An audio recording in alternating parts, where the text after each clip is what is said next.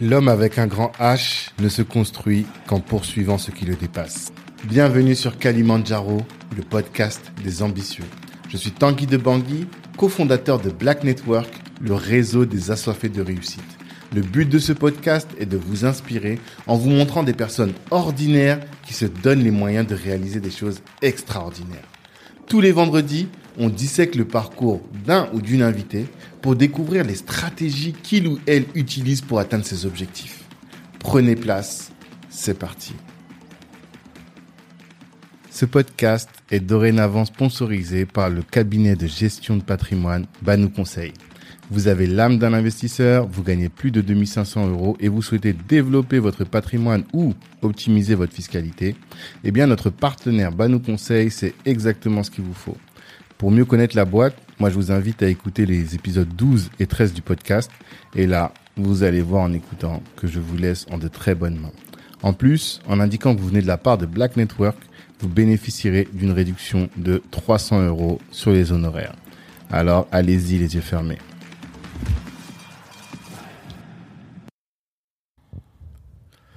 Jean-Baptiste, bonjour. Bonjour Tanguy. Comment vas-tu? Bien, merci. Je suis très content de te recevoir sur euh, notre podcast Kalimandjaro, de profiter de ton passage euh, en France, passage éclair, euh, pour qu'on parle parce que bon, notre podcast c'est le, le podcast des ambitieux et je pense que ton projet est tout ce qu'il y a de plus ambitieux. Donc c'est normal que euh, on t'ait à notre micro et euh, tu viens de loin, tu viens du Canada, mais pas de Montréal, hein. Non, je viens de d'Ottawa. Ottawa, oui. C'est assez rare de voir des gens d'Ottawa. Vous êtes nombreux là-bas du Cameroun Nous sommes nombreux, nous sommes nombreux. D'accord. Donc on va parler, à mon avis, de d'entrepreneuriat, d'entrepreneuriat pour la diaspora africaine, pour l'Afrique au sens large, de produits tech finalement, parce que là tu es vraiment sur un projet tech, de la vie d'un noir au Canada aussi, j'ai plein de questions à te poser sur ce sujet, et euh, de ton parcours un peu, pour que les gens puissent euh, bah, savoir comment est-ce qu'on en vient à, à porter un tel projet Parce que ton projet est important. AfriTube, si on peut en parler déjà une seconde avant de tout à l'heure de revenir là-dessus. Comment est-ce que tu pitches AfriTube? Bah, tout simplement, je dirais que AfriTube, c'est la première plateforme africaine généraliste de streaming vidéo. Mhm. Sa particularité, c'est qu'elle est réservée exclusivement aux créateurs de contenu afro et afrodescendants. Mhm. C'est une alternative euh, à une plateforme euh, leader, Mhm. YouTube, pour ne pas la citer. Mhm. Voilà. D'accord. Bien, on va en discuter et notamment de tous les débats parce que je sais pas si tu as suivi, mais il y a quand même pas mal de débats, euh, notamment en France, mais pas que sur euh, et beaucoup aux États-Unis aussi sur euh, les créateurs de contenu noir qui euh, ne se sentent pas suffisamment rémunérés par euh, les autres plateformes. Tu parles de YouTube, mais il y a eu aussi une grève euh, par rapport à TikTok récemment. Et je sais qu'il y a beaucoup de gens qui disent, par exemple, ne donnez pas vos contenus à Instagram parce qu'Instagram ne vous rapporte pas d'argent. Donc, on pourra parler de l'économie finalement des, des contenus. Mais avant ça, j'aurais bien voulu savoir quelle est ton ambition à toi avec cette plateforme au- à terme.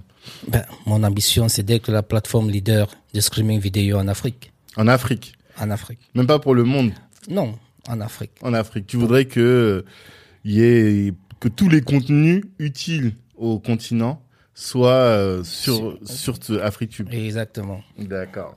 D'accord. Et euh, quand, quand est-ce que tu sauras que tu as atteint ton but? Ben, quand je vais pouvoir avoir euh, 90% des 45 millions d'internautes qui, qui sont en Afrique. Ok. Oui, 45 millions d'internautes en Afrique? Oui. sur le continent? Oui. C'est beaucoup. Effectivement. Ouais, c'est beaucoup.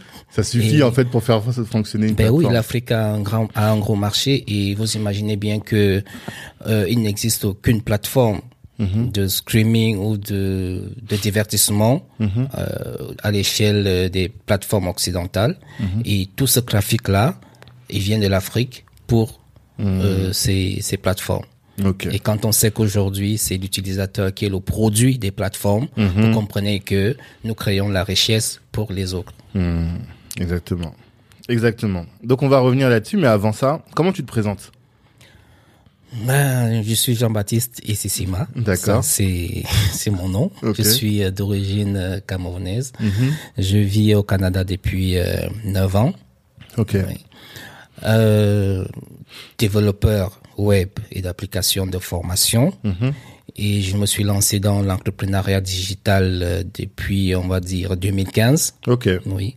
Euh, avec euh, la première web TV qui euh, elle n'a pas elle n'a pas mis elle n'a pas fait long feu parce Mhm. que il y avait encore euh, des petites choses à apprendre. D'accord. Vous savez les débuts sont toujours non pas techniquement techniquement la plate la la, plate- la web TV était au top c'était Ouais. la première web TV qui diffusait en linéaire comme une chaîne de télévision. Ok. Ça veut dire que tu pouvais être n'importe où sur la planète, tu allais avoir le même contenu qu'une personne qui est euh, en France, euh, Ok. au Cameroun, n'importe où. Ok. Donc, C'était vraiment la première web TV euh, Mhm. qui diffusait en linéaire. Et tu créais du contenu aussi?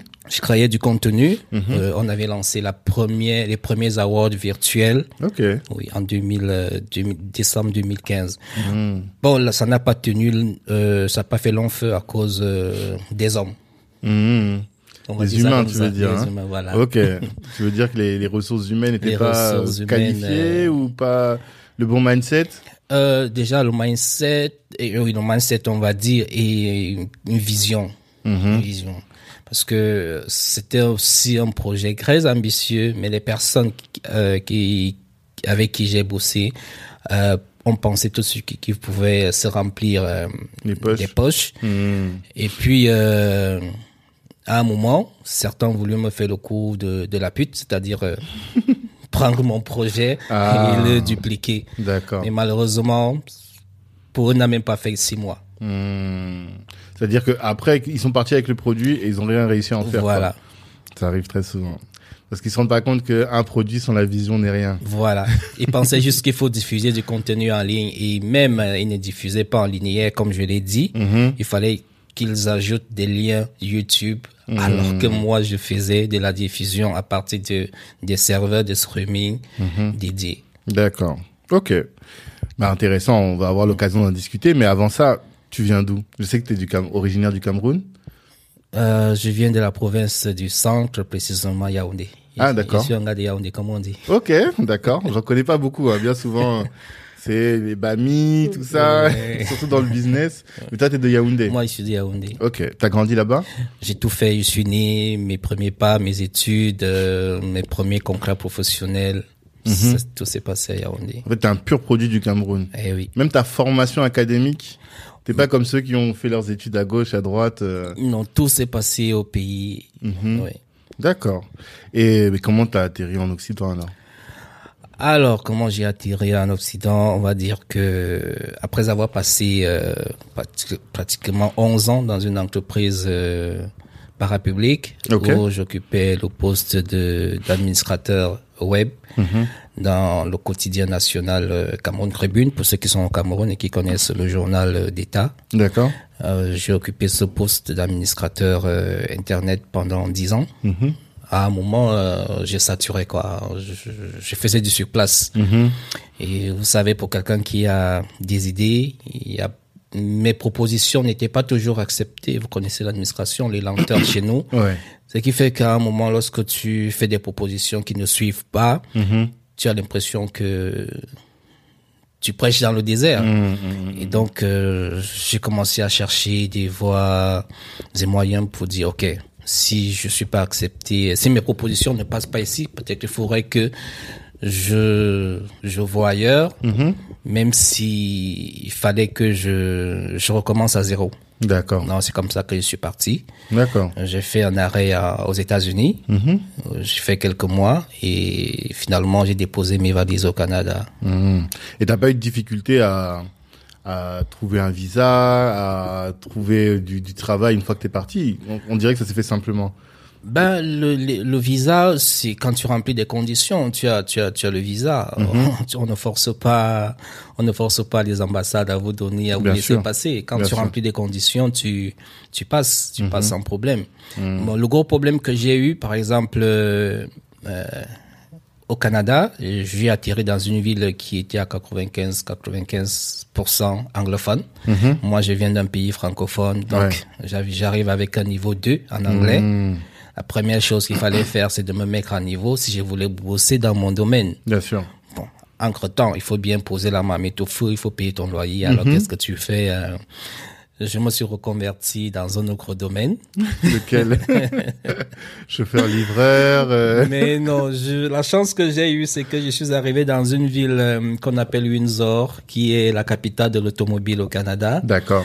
C'est la plupart des concessionnaires auto ont des, des usines d'assemblage euh, de ce côté-là. Ok. Ce qui fait que j'ai commencé au bas, au bas de la chaîne en tant qu'assembleur Ah, line. ouais, ok. J'ai travaillé pour Ford, pour Chrysler. Mhm. Je, je travaillais dans leur compagnie.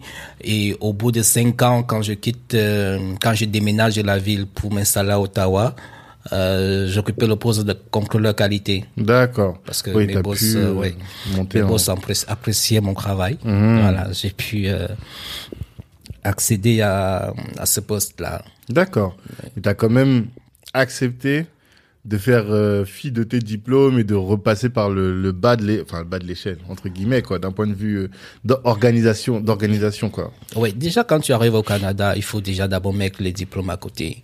Ok. Parce que ce sont des pays où on ne te demande pas le diplôme, forcément, mais on te demande ce que tu peux faire. Ok. Lorsque tu es à la recherche du travail, le patron qui t'embauche cherche à savoir ce que tu peux lui apporter. Mhm. Tu vois? Non, il y a des gens qui arrivent à, à faire leur vie, parfois rien qu'avec, euh, parce qu'ils savent utiliser leurs mains et leur tête. Hmm. Tu vois? C'est la, la culture du diplôme, c'est beaucoup plus francophone. Mais chez les anglo-saxons, on va te demander ce que tu sais faire, ce que tu peux apporter à l'entreprise. Voilà, c'est un peu ça. Mais maintenant, si tu veux forcément travailler dans ton domaine, euh, certainement, on va te demander de repartir à l'école pour avoir une expérience canadienne, euh, un diplôme canadien.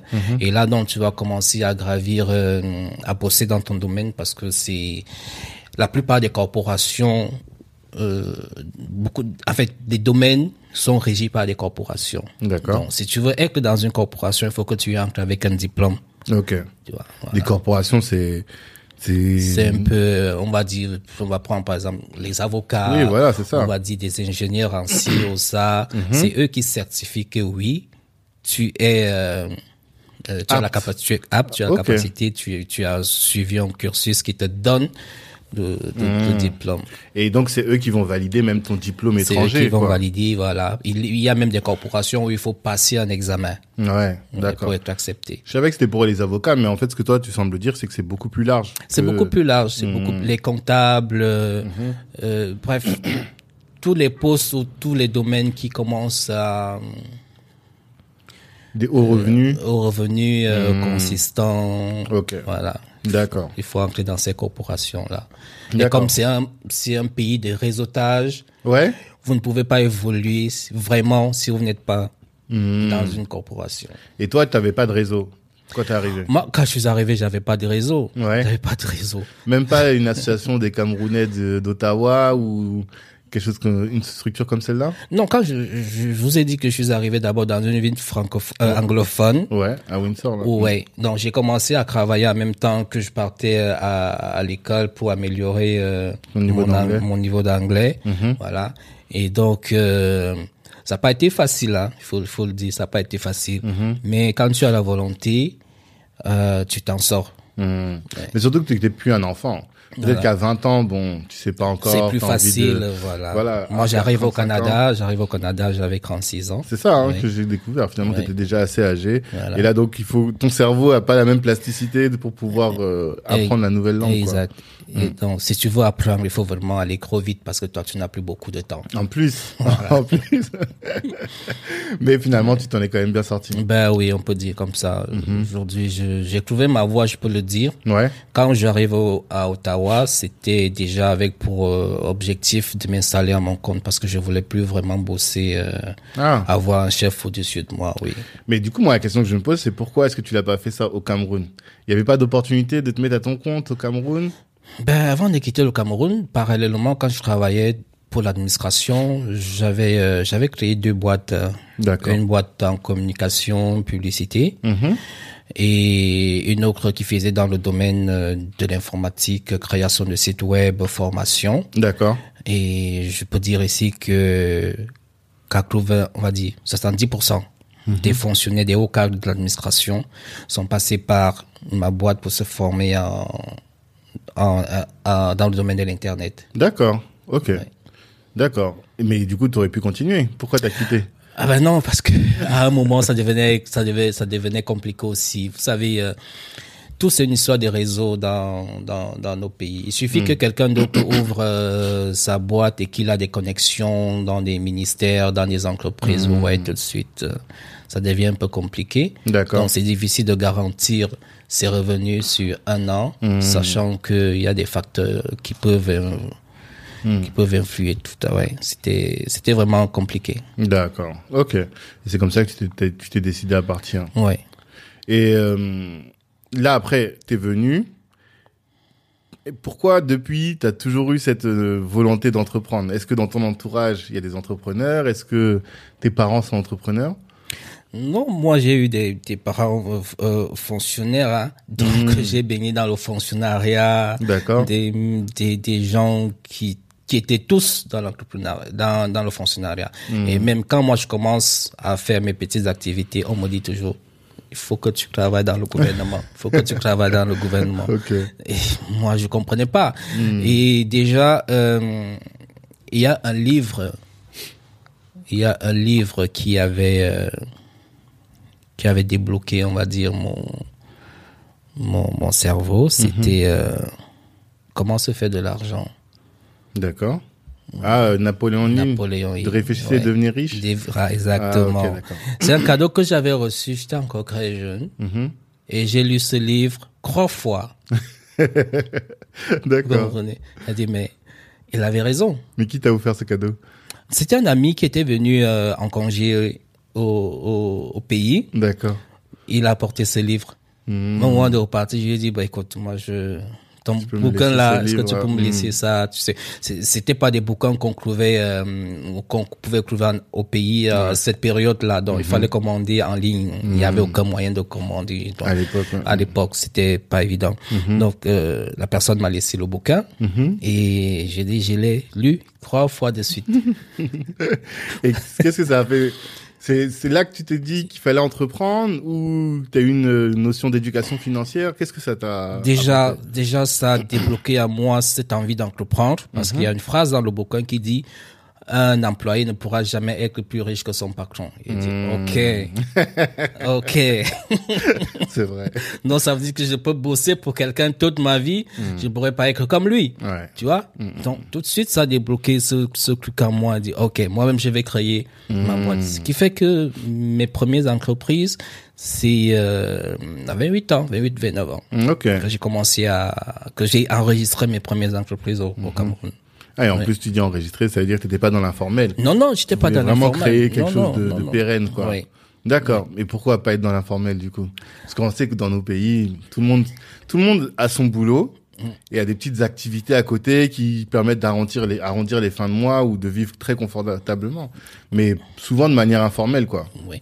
Mais vous savez, lorsque vous travaillez avec euh, d'autres administrations, il y a des documents que vous devez présenter pour, pour, pour se faire payer. Ouais. Vous voyez, Ok. parce que tous tous les documents sont enregistrés. Il faut avoir un registre de commerce, une ma- immatriculation au, euh, toutes ces choses-là. Donc, automatiquement, tu es obligé de fonctionner dans la légalité. Ok, d'accord. Oui, c'est plutôt par, par rapport à ta clientèle, quoi. Oui. C'est vu que tu tu faisais pas des contrats pour euh, Monsieur tout le monde. Non, non, bah, ces gens-là exigeaient Ouais. d'avoir de travailler avec quelqu'un qui soit euh, Au moins, ouais, pour que tu puisses recevoir tes, tes paiements de façon légale. Hmm. D'accord, d'accord. Et même, alors, l'autre sujet, c'est aussi quand tu dis, je pourrais jamais être plus riche que mon patron. Pourquoi est-ce que tu cherchais à être plus riche que ton patron? Parce qu'il y a beaucoup de gens, quand je parle, hein, quand je vois que nous, on est ambitieux, on a envie de faire des grandes choses, il y a plein de gens qui disent, mais pourquoi tu cherches tout ça? Pourquoi tu te contentes pas de une petite vie, prendre tes 3000 dollars par mois et, tu vois? Bon, la, la petite vie, comme tu, comme tu le dis, c'est, c'est, c'est, c'est que tu prends ta vie pour donner à quelqu'un. Parce que c'est cette personne-là qui décide de tes vacances. C'est cette personne-là qui décide si on peut t'augmenter de l'argent. C'est- Bref, c'est cette personne-là qui régit ta vie. Le jour que si tu fais deux semaines sans aller au boulot, tout de suite, votre place est menacée. Donc, vous dépendez entièrement de cette personne. Mais à un moment, je me suis dit, moi, je peux pas vivre tout ça jusqu'à ma retraite. Tu vois, il faudrait qu'à un moment, que je puisse être à mon compte. Et, je, et c'est vraiment toutes ces pensées-là qui m'ont motivé à continuer, à vouloir créer quelque chose pour moi, pour vraiment être autonome. D'accord. Et ça, même arrivé en, en, au Canada, toujours la même volonté? Toujours la même volonté. Et avec les opportunités que euh, le pays offre, euh, quand tu as des idées, tu peux vraiment t'en sortir. Mhm. Ouais. Mais euh, pendant toute la période, les cinq années que tu as travaillé euh, dans la chaîne d'assemblage, même si tu as monté le niveau, tu- au-delà de l'apprentissage de l'anglais, tu continuais de faire du développement web toujours? Ouais, je continue à développer. Euh, je n'avais pas encore un grand réseau au niveau du Canada, Mhm. mais des amis qui me connaissaient à partir du pays continuaient à sous-traiter auprès de moi. quoi. D'accord. Sous-traiter. Lorsqu'ils avaient gagné des marchés et qu'ils ne pouvaient pas réaliser certaines choses, Ah. c'est ils me confiaient euh, la mission. D'accord. Ouais. D'accord. C'est ça qui t'a permis de pas perdre en qualité, parce que Exact. on sait que ça bouge beaucoup. Ça bouge. Et du coup, en termes de technique, il faut toujours se, se maintenir, toujours au se top maintenir. C'est le domaine qui, euh, si vous faites un mois, euh, on va dire six mois sans consulter euh, ce qui s'est passé, Mhm. vous êtes largué, hein. Ouais, Vous êtes largué. j'imagine. Et donc, toi, t'as fait tout ça. Qu'est-ce qui fait que tu quittes la chaîne d'assemblage alors? Pour aller à Alors, Ottawa Euh, je quitte la chaîne d'assemblage parce que pour moi, c'était un peu, c'était une zone industrielle, c'était une ville industrielle. D'accord. Vous savez, les villes industrielles, ça ne bouge pas trop Ouais. dans certains domaines. tu vois. Donc, il fallait que je me retrouve dans la capitale, plus proche de certaines activités pour me déployer. Mhm. Et c'est comme ça que je suis parti. D'accord. Et pourquoi Ottawa et pas Montréal et pas parce que quand même moi tous les gens que je connais ils sont à Montréal au pire Toronto. Bah oui, j'ai dit souvent, euh, les gens qui restent à Montréal, c'est, ce sont des Africains qui fuient l'anglais. Ah. Ils veulent pas se Ouais. battre avec l'anglais. Ouais, ils ne veulent pas venir euh, du côté euh, anglophone pour Hmm. pour affronter pour en fait pour, pour pour apprendre et pourtant c'est dans les dans les provinces anglophones qu'il y a beaucoup plus d'opportunités. D'opportunités. Ok. Ce qui fait qu'il y a une grande saturation au niveau de de la province euh, du Québec Mhm. qui est une province euh, francophone et donc tout ce qui arrive que ce soit de l'Occident, de, de la France pour le Canada ou de l'Afrique pour le Canada, tout le monde, la majorité, fonce d'abord à, à Montréal ou à Québec City. Ok. Ce qui fait que euh, au niveau de, de l'emploi, des opportunités, tout est réduit parce qu'il y a, il y a plein de monde. D'accord. Et mais Toronto, Toronto c'est anglophone Toronto, c'est anglophone. et dynamique aussi. Et dynamique, très dynamique même. On va dire que c'est, on va dire que c'est la capitale économique ce semblait, du, oui. du, du, du Canada. Mm. Mais sauf que ça va vraiment vite et ça donne le tournis. Ah, ça va trop vite. ça quoi. va trop vite. Si, euh, si vous connaissez le rythme de New York, Toronto, c'est, c'est, c'est la même chose. Ça va vraiment très vite. Mm. Moi, il fallait d'abord que je me pose et que je vois dans quel, euh, dans quel sens je voulais vraiment orienter mes activités. Mhm. Et donc, quand je suis arrivé, euh, c'était aussi un nouveau départ. Donc, il faut apprendre les habitudes de la ville. Vraiment, il faut d'abord vraiment se poser avant de commencer à voir ce que tu veux faire. D'accord. Ouais. D'accord. Ok. Et donc, tu arrives à Ottawa. Comment, qu'est-ce qui t'a attiré dans cette ville? C'est plutôt le calme alors. Oh, c'est le, c'est le calme, c'est, c'est la beauté de la ville. Ok. Ouais, c'est une très belle ville. Mhm. Ouais. J'invite d'ailleurs des gens qui veulent venir du côté du Canada de venir par là. D'accord. C'est une très belle ville et c'est vraiment calme. Mhm. Le froid là, ça te. Ben, le froid, oh, c'est, on peut pas échapper. Hein. Moi, je crois que c'est la seule chose qui me. Ma femme avait une opportunité au Canada. Je lui ai dit non, le froid là, je peux pas. Mais en même temps, ça ne tue pas. Vous, vous voyez, vous entendez pas souvent dire qu'il y a eu un hécatombe de morts au Canada à cause Non, du froid. c'est on, on a ce qui va avec. Mhm. On a ce qui va avec. Les maisons sont bien chauffées, les voitures sont chauffées, les arrêts bus même sont chauffés. C'est ce qu'on m'a dit. Tout ouais. est chauffé, ce qui fait que tu sors de ta voiture. Peut-être les cinq mètres, que- les cinq pas ou dix pas que tu vas faire pour entrer dans le bâtiment, ça va te cogner un peu. Mais Ça va te cogner beaucoup même. Ça va te cogner beaucoup même si tu. Mais pourtant, Voilà. voilà, vous êtes euh, nombreux, des Africains là-bas. Vous, est-ce qu'il y a une vie Tu sens une vie communautaire quand même? Ouais, il y a dans certaines villes, il y a il y a euh, il y a une activité communautaire euh, remarquable. Mhm. Ouais, des villes comme euh, Montréal, c'est comme je vous ai dit, c'est vraiment l'âme, Ouais. c'est l'Afrique là-bas. Quoi. Mm. Donc les gens sont partis avec euh, cette mentalité-là de famille. De, c'est vraiment beaucoup plus relax. Mais beaucoup, toutes les communautés s'organisent. Il y a des communautés haïtiennes, des communautés jamaïcaines, Ouais. communautés euh, rwandaises, congolaises. Ça Mm. bouge, ça bouge. D'accord. Mais pas à Ottawa. Ottawa, c'est moins nombreux. Et Ou bien les partout, anglo-saxons dans toutes les, plus. dans toutes les grandes villes, Mhm. dans toutes les grandes villes, toutes les communautés sont actives. Mais on trouve, est-ce qu'on trouve pas plus d'anglophones du côté d'Ottawa? Bah, à un moment, on est, on est bilingue. Ouais. Non, je parle plutôt, tu sais, des, les Nigérians, les euh, Ghanéens. Si toutes ces communautés-là, Mm. Toutes ces personnes-là sont organisées en communauté. D'accord. Ouais. D'accord. Et au- en termes de business, toi, quand tu dis que euh, ça fait deux ans que tu es à ton propre compte, Mhm. mais ça fait neuf ans que tu es au, au Canada. Oui. Donc, en- avant d'être à ton compte, qu'est-ce que tu faisais professionnellement?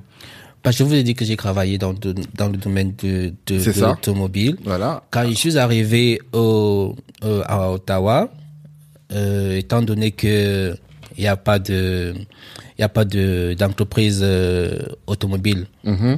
en, termes de concessionnaire. D'accord. Oui, j'ai bossé dans un dans une structure aussi Mhm. qui faisait dans qui proposait des solutions, on va dire sous-traitant d'un concessionnaire. Mais lui ne faisait pas dans l'assemblage, mais beaucoup plus dans la fabrique des produits. Mhm. Et avec mon niveau de mon dernier poste de contrôleur qualité, Mhm. euh, j'ai continué à occuper ce poste dans, dans cette boîte-là pour euh, valider les commandes Mhm. qu'on recevait avant d'envoyer dans les usines d'assemblage. D'accord. Donc, tu es resté dans ton secteur, ton secteur que tu avais connu quand tu arrivé là-bas. Oui. Et euh, tu t'es pas dit que tu allais chercher du travail dans l'informatique? Pas encore. Non. Non. L'informatique que moi je faisais, je faisais pour moi, pour les autres. C'est ça. Oui, je voulais pas avoir un boss dans mon domaine. Ah, c'est marrant. Je voulais pas, je voulais pas avoir Parce que tu te sentais trop compétent pour avoir à rendre des comptes ou... Non, c'est pas que je me sentais trop compétent, c'est juste que quand je fais mes missions, je n'aime pas avoir une pression. Ah, ok. Oui. D'accord. Quand je prends une mission, j'ai déjà évalué le temps que ça peut me prendre. Mhm. Mais je veux pas prendre des missions avec un chef qui me pousse tout le temps. Mhm. D'accord. Ouais, ça- C'est lui qui va évaluer et du coup, lui va forcément évaluer à la baisse pour te- t'exploiter toi au maximum. Voilà, voilà. Ok, d'accord, je comprends la, la logique. Mais et donc dans tout ça, tu travailles donc dans l'industrie auto et à un moment tu te dis bon, là il est Bon. temps que je me mette à mon compte. Oui, il faut que je me concentre parce qu'il est difficile de suivre, euh, comment on va, on va dire, deux lèvres à la fois. Parce Ouais. que quand parfois tu rentres du boulot, tu es tellement fatigué. C'est ça. Il est difficile de te concentrer sur tes propres projets à toi. D'accord. C'est parce que ça. quand tu dis il faut que tu te concentres, ça laisse l'idée que tu étais venu au, au Canada avec un objectif. Ouais. C'était quoi ton objectif au moment où tu venais? Alors, mon objectif, déjà, c'était augmenter mes, mes, mes connaissances Ok.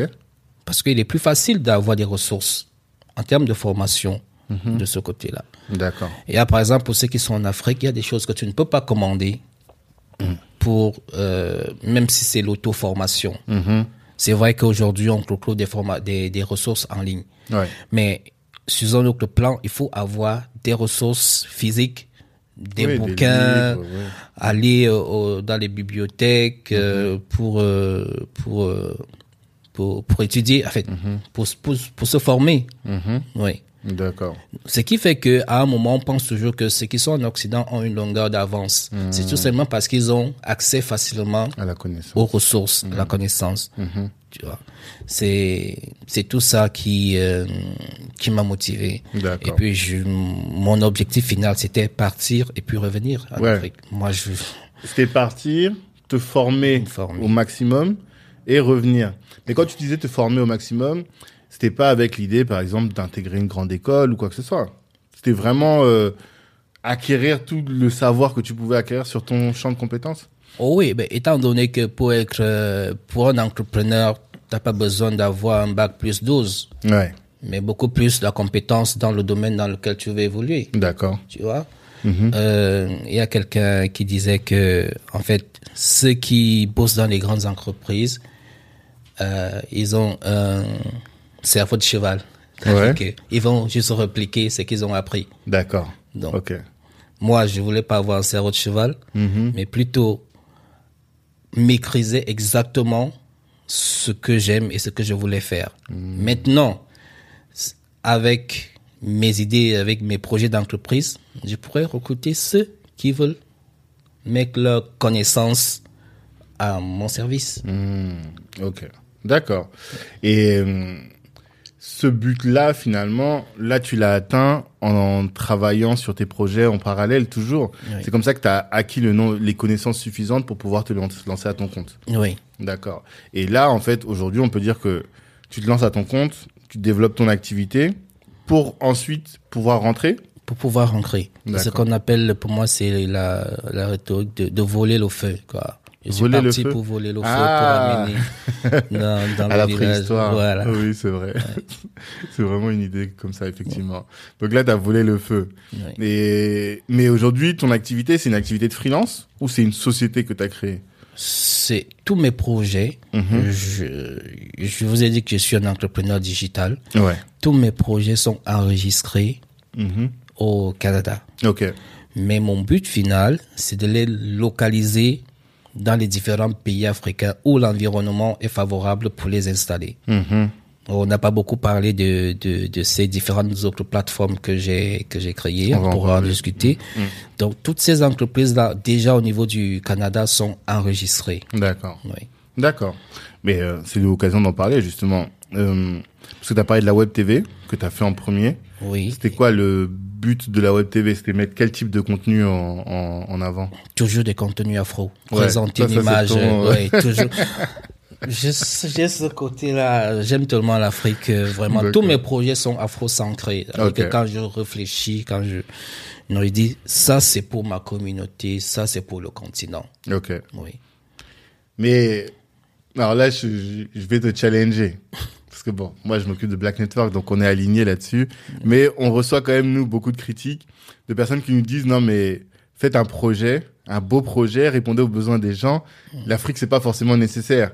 Par exemple, euh, quand les gens font Facebook, Oui. ils pensent pas pour l'Occident, ils pensent pour le monde. Quand euh, quelqu'un sort une marque de vêtements, il, tu vois, il va pas la- l'afro-centrer ou la, non, il fait une belle marque de vêtements qui fait que tout le monde pourra la porter. Ben, Est-ce que tu penses que d'un point de vue business, c'est euh, pertinent d'être dans cette, ce, ce mindset-là Non, ça c'est moi, c'est la tromperie. Ouais, C'est la tromperie de penser comme ça. Moi, je pense communaut- moi, je pense communautaire. d'accord. Je pense Afrique. Oui. Pourquoi? Parce que déjà l'Afrique, ça a marché. On fait du business parce qu'on va atteindre un marché. Exactement. Moi, je fais pas le business pour atteindre le monde. Mhm. Je fais un business pour le marché africain. D'accord. Rien qu'en 2000, euh, 2000, euh, 2021, Mhm. les études de Hot Suite, c'est euh, euh, une entreprise américaine qui étudie, euh, qui évalue le, baromètre du trafic Ok. dans les réseaux sociaux. D'accord. Tout de Euh, suite. au- Hot Suite. Mm. Il a attribué 102% de trafic de l'internet pour l'Afrique. Combien? 100 102%. D'augmentation? Non, non, 102% d'utilisateurs Ok.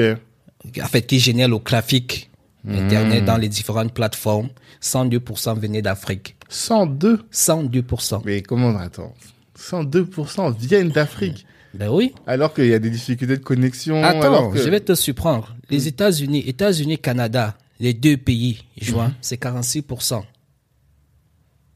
Je peux pas vous, je peux pas vous dire comment ils calculent, Ouais. mais ce sont leurs études, les résultats de leurs études. C'est encore en ligne. D'accord. Vous Ouais, je veux bien Donc. cette étude. Vous voyez donc que à nous seuls, nous pouvons investir dans le digital, nous pouvons créer des entreprises technologiques Mmh. à fort potentiel et on a un marché. Mhm. En ce moment, il n'existe aucune plateforme technologique en Afrique ou à des applications mobiles, ce qui fait que tout le trafic est orienté vers l'Occident ou l'Asie. Mmh. Vous avez des plateformes comme Facebook, YouTube, les GAFAM. Mhm. Vous avez des applications euh, TikTok et machin. Vous voyez, toute l'Afrique est connectée sur ces, sur ces applications et plateformes. Mhm. vous, vous voyez donc que tout le trafic Internet va vers ces, vers ces, ces- pays-là. Voilà. La Chine aussi. oui. Voilà. Et comme vous le savez, l'utilisateur, c'est le produit. Quand quelque chose est gratuit, ça veut dire que c'est vous le produit. C'est ça qui crée la richesse auprès de ces plateformes-là. chaque fois que vous vous connectez sur YouTube, sur, Afri- euh, sur euh, Facebook par exemple, beaucoup ne savent pas qu'ils font gagner 10 dollars par jour à Facebook, plus 2,5% de capitalisation boursière À chaque connexion. à chaque, conne- à chaque connexion par jour. Oui. Donc, si vous vous connectez chaque jour, vous donnez, Facebook vous prend 300 dollars Par an, quoi. par, par mois. On va dire comme ça. D'accord. Puis c'est 10 dollars par jour. Ah oui, par mois, oui, oui. Oh, oui. 300. Donc- oui, j'allais dire par an, mais non. Voilà. Donc. Facebook, euh, comment on appelle ça? C'est un peu comme la crypto, on mining, mining. Mm. Donc, Facebook mine sur vous 300 dollars à cause de votre activité sur sa plateforme.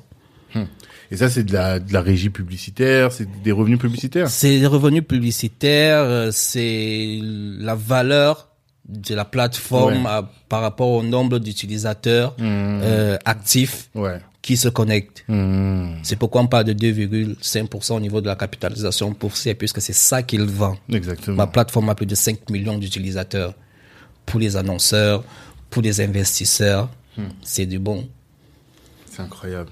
Et ça, ces chiffres-là, c'est sur l'étude de Hootsuite aussi tu as Non, non, ces chiffres-là, c'est dans les places. euh, Ok. on a, vous avez accès aux, plateformes financières et tout. Vous pouvez avoir ces chiffres-là. D'accord. Mais c'est vrai que c'est incroyable. Ça montre que, effectivement, une grosse partie de notre valeur, ou en, tant qu'utilisateur, on la donne à ces, ces personnes-là. Justement. Et même, je faisais la réflexion il y a pas longtemps, où, non, c'est un copain qui avait on- on envoyé, qui m'avait envoyé ça, qui me disait que sur euh, YouTube, encore une fois, les hum, entreprises qui font, les chanteurs qui font le milliard, bien souvent, pour atteindre un milliard de vues, il faut qu'elles aient fait des featuring avec des Africains. Tu vois, parce que comme le marché est énorme, si tu fais avec un Swahili ou un Whisky, tu vois tous ces artistes là, eh bien, t'additionnes ton trafic de l'Occident avec ton trafic de l'Afrique et tout de suite ça fait des sommes qui sont incroyables quoi. Ouais. Donc, ils ont Et, besoin de nous. et- et puis, et puis, il faut, il faut dire que le trafic qui vient d'Afrique au niveau des plateformes comme YouTube, c'est, c'est pas, c'est pas le, c'est pas la même tarification. D'accord Pourquoi Donc, euh, ben, parce que, déjà, faut que les gens, c'est pas YouTube qui rémunère, par exemple, là. Mhm. C'est sa régie euh, publicitaire qui a mis en place certaines conditions. Mhm. En Afrique, il y a que 11 pays qui sont éligibles à la monétisation sur YouTube. Sur les Sur les 54, 54. il y a Ah. que 11 pays. D'accord. Alors, qu'est-ce que les, ceux qui sont en Afrique font pour contourner ça? Ils ouvrent des comptes, ils se font ouvrir des comptes par des personnes qui sont, par exemple, ici en France. Hmm. Parce que le, la vue, euh, je veux dire, le fait- de regarder une vidéo qui est diffusée, qui a été publiée à partir de la France, par un internaute qui est en France, n'est pas facturé de la même façon que Ah, un utilisateur quelqu'un qui regarde la même vidéo en Afrique. Tu peux être moins rémunéré Tu es par moins exemple si rémunéré. tu ouvres au Cameroun Voilà. plutôt que si tu es un compte français. Voilà, Parce qu'on considère que si tu es au Cameroun, tu vas moins acheter derrière. exact, exact. Exact. Donc tout, tout ça est, on peut trouver, on peut trouver ça en ligne, hein. Mhm. On peut trouver ça en ligne. Donc quand on va parler par exemple de la monétisation de de la monétisation sur AfriTube, euh, je vous expliquerai un peu comment la différence et Mhm. la valeur ajoutée que nous on apporte aux- à ceux qui viendront rejoindre la plateforme pour Mhm. diffuser leur contenu à valeur ajoutée. D'accord. D'accord. En tout cas, là, ce qu'on illustre, c'est que il y a un business véritable. Il y a une opportunité business véritable. Il y a un besoin, il y a un marché. Tous les gens qui croient qu'il n'y a pas de marché en Afrique, qu'il n'y a pas de connexion Internet, que euh, la, la connexion est KO. Non, en réalité, les gens ont bien conscience du besoin et utilisent vraiment Internet comme il se doit, quoi. Ben oui. C'est juste, c'est des moyens qui sont différents, peut-être encore plus le mobile qu'ici, mais il y a une vraie consommation. Notamment, ben, on le voit, nous qui sommes sur les réseaux, je reçois tout le temps des messages de ma famille au pays qui est sur Facebook, tout le temps. Même aujourd'hui, ça commence à aller sur Instagram et tout. Et le taux de pénétration chaque année est de 12%. Hein. Mhm. 12%. Et on annonce euh, pratiquement plus de 100 millions de nouveaux, de, de, de nouveaux utilisateurs de l'Internet dans les d'ici 2025. 100 millions. 100 millions de nouveaux utilisateurs Non, mais ça pour toi, c'est bien. Ouais, c'est pourquoi il dit, on n'a pas, quand on a un marché comme ça, on n'a pas besoin d'aller à la conquête du monde. Oui, je vois ce que tu veux dire. Le monde, c'est nous. Le monde, c'est nous. Et donc, il faut, il faut il faut chercher à être parmi les premiers Mhm. en Afrique. Ouais. Cherchez à être parmi les premiers parce que les premiers risquent d'être leaders très longtemps comme YouTube l'a été Mhm. sur le plan mondial. Il n'y avait pas une autre plateforme qui a qui est vraiment venue euh, Concurrencer. concurrencer YouTube. Mais maintenant, c'est plus le cas. Il existe beaucoup de plateformes. Il en existe beaucoup, mais grâce au partenariat avec Google, on voit quand même qu'ils ont une position hégémonique. Ben, YouTube, c'est Google. C'est ça, exactement. Ouais. Donc, euh, ils sont liés et ça fait que... C'est pour ça que quand tu- dis ce que tu dis, que AfriTube veut devenir le YouTube, il y a beaucoup de gens qui doivent te prendre un, prendre un peu comme un fou. Ben, ce sont des fous qui ont réalisé des grandes choses. Hein. Ouais, d'accord. Ce sont des fous qui ont réalisé des grandes choses. Au début, les gens n'y croient pas, Mhm. mais quand les gens vont commencer vraiment à comprendre la vision qui est derrière AfriTube, Mhm. ils viendront et on va faire la force. Hmm. D'accord. Parce que quand tu dis que c'est des fous qui ont fait des grandes choses, c'est pas tous les fous, quoi. Il y a, des- il y a des fous qui font Ben que oui. de la folie. mais t'as les gens, en fait, parce que moi, j'ai ré- réalisé ré- récemment que l'entrepreneuriat, c'est qu'une question de vision, en réalité. Exact. Après, il y a de l'exécution, bien sûr. Mais s'il n'y a pas une vision derrière et une vision quand même qui est euh, un peu folle, celle de bousculer l'ordre établi, en réalité, tu peux pas être un entrepreneur, tu vas être un petit exécutant ou faire des petits projets. Donc, c'est important d'avoir cette vision. Mais elle ne se suffit pas à elle-même. C'est ça, en fait. Et là, donc, euh, là où ce que tu dis est intéressant, c'est que bon, déjà, on a une compréhension du marché.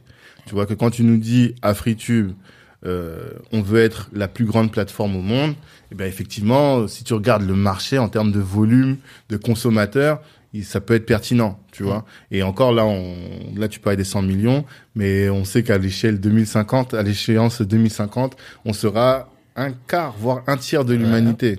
Donc ceux qui auront adopté, si toute l'Afrique a adopté AfriTube, par effet de levier, on sera la, AfriTube sera la plus grande Bien plateforme bien- au monde. Bien quoi. sûr. Vous voyez, aujourd'hui, aujourd'hui, les Chinois, ils ne se bousculent plus pour être sur YouTube. Mhm.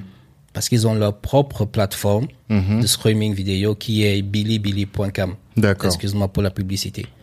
Mais Pas grave. c'est une plateforme aujourd'hui qui a plus d'abonnés Mhm. pour le marché chinois. C'est-à-dire que tout le monde se retrouve là-dedans. Mhm. Si tu veux communiquer pour ton entreprise, tu n'as pas besoin de venir sur YouTube parce que tous les Chinois ne sont pas sur YouTube. Ils sont sur leur plateforme. En Inde, pareil. Ils ont leur plateforme. En Russie, pareil. Les gens vont dire que oui, ce sont des plateformes communautaires parce que à cause de la langue. Mais c'est un marché. Ouais. La langue est un marché. Bien sûr. Voilà. Bien sûr. Mais justement, toi, je pense que tu as benchmarké tous ces produits-là, tous ces, ces services-là. Quelle, euh, quelle stratégie ils ont adopté, eux, pour euh, conquérir leurs marchés locaux? Et ensuite, du coup, toi, comment est-ce que tu t'inspires de leurs exemples pour pouvoir conquérir ton marché? Alors, ceux, des, des personnes aujourd'hui qui, euh, qui, qui ont compris la vision de d'AfriTube, Mhm. c'est la même stratégie. Parce que ailleurs, ils pensent d'abord communautaire. Mhm. C'est-à-dire que si tu vois un Chinois utiliser le produit, un produit non chinois, c'est qu'il a vraiment cherché dans sa communauté, n'a pas trouvé. Ok. Oui. C'est la même chose que nous, les Africains, on devrait faire. Mais qu'est-ce qui se passe chez nous dans notre communauté? C'est qu'on va aller chercher la validation chez les autres. Mhm. La Chine, il y a 10, 20 ans, copiait tout de l'Occident. Ouais. Aujourd'hui, ils sont devenus l'usine du monde. Aujourd'hui, ils fabriquent des robots qui sont utilisés dans nos pays occidentaux. La, les- la technologie chinoise s'exporte aujourd'hui. Eux, ils n'ont pas eu honte d'aller copier et d'améliorer. Et ce qu'ils copiaient et amélioraient, ils proposaient à leur communauté. Ils ont adopté. Ils n'ont pas râlé. Parce que c'est aussi ça le gros problème avec la communauté africaine. C'est que lorsque vous venez avec un produit, les gens ne cherchent pas à savoir ce qui est derrière, où est-ce qu'on veut aller, mais ils commencent tout, tout simplement à critiquer le produit, à râler, à râler, à râler parce que euh, ils ont, ils utilisent des produits déjà tout cuits Mhm. euh, au quotidien. Ça, c'est vraiment le problème avec la communauté africaine. On n'arrive pas à porter des projets à la naissance pour les mettre à un certain niveau. Mhm. Mais est-ce que tu penses pas que euh, si on prend l'exemple de la Chine pour revenir sur leur cas, il y a aussi un accompagnement gouvernemental qui freine l'expansion des autres plateformes pour laisser plus de place aux plateformes locales? Oui, c'est ce que c'est ce que je disais. Je, je- c'est ce que je disais, c'est que euh, on a des gouver- des gouvernants Hmm. qui cherchent la validation de l'Occident. Ah, tu parlais pas du consommateur, tu parlais même, du gouvernement. même le Ok. Hmm. consommateur. Même le consommateur. Le consommateur peut même être une, une force pour que les gouvernants euh, suivent. Bien sûr. Mm. Mais comme les gouvernants sont en face des personnes qui ne veulent pas aussi bousculer, qui ne veulent pas aussi bousculer, alors ils se disent bon, euh, on va adopter ce qui se passe en Europe. Vous imaginez qu'en pleine euh, pandémie, il y a des gouvernements, il y a des gouvernements qui utilisaient des plateformes de streaming pour faire des réunions ministérielles. Mm. Vous voyez l'enjeu sécurité qui est là-dedans. Ils ne savent pas où va le trafic de leurs réunions. Ils ne savent pas s'ils sont enregistrés. Et pourtant, des entreprises africaines pouvaient proposer des solutions de streaming pour ces, pour ces gouvernements-là. Bien sûr. Bien sûr. Donc, il y a un problème sécuritaire, il y a des enjeux sécuritaires au-delà des enjeux économiques. Voyez. Mais il n'y a personne pour se lever pour leur dire, écoutez, ce que vous êtes en train de faire là, c'est dangereux pour vos États. C'est dangereux pour vos États. Donc, c'est la même chose. Il faudrait que nous, on commence à s'installer, qu'on commence à proposer des choses, même si c'est dur au départ.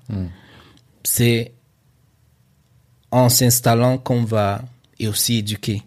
Quand tu C'est difficile d'éduquer quand il n'y a pas de produit. Ouais, c'est ça, exactement.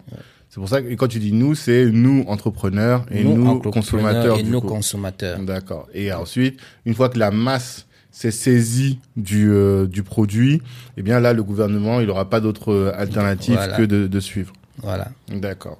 Ça, c'est la stratégie que toi tu veux adopter. Oui.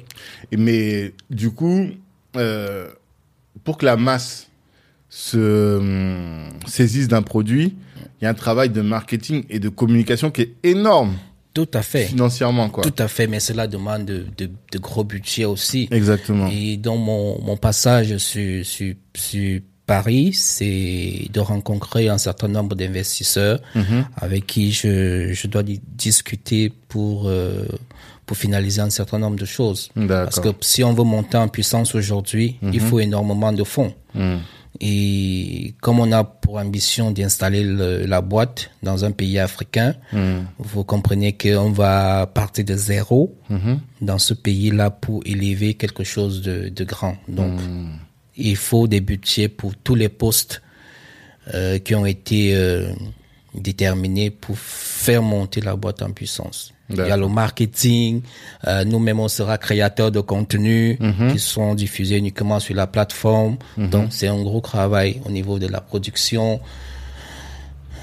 Parce que AfriTube, c'est pas seulement le contenu euh, de divertissement euh, dans le sens de, de création de contenu, euh, comme on a sur, sur, sur, sur Sur les YouTube. autres plateformes. Mhm. Oui, c'est aussi un volet un peu Netflix. Ah, ok. Ouais. D'accord. Donc, de contenu, de euh, contenu, euh, film, film.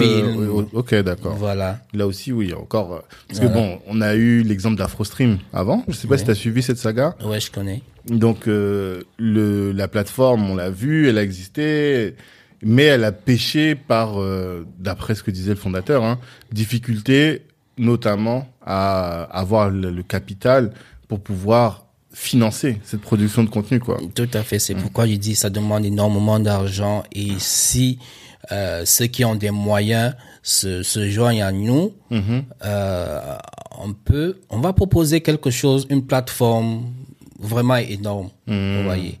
Techniquement, c'est déjà ok.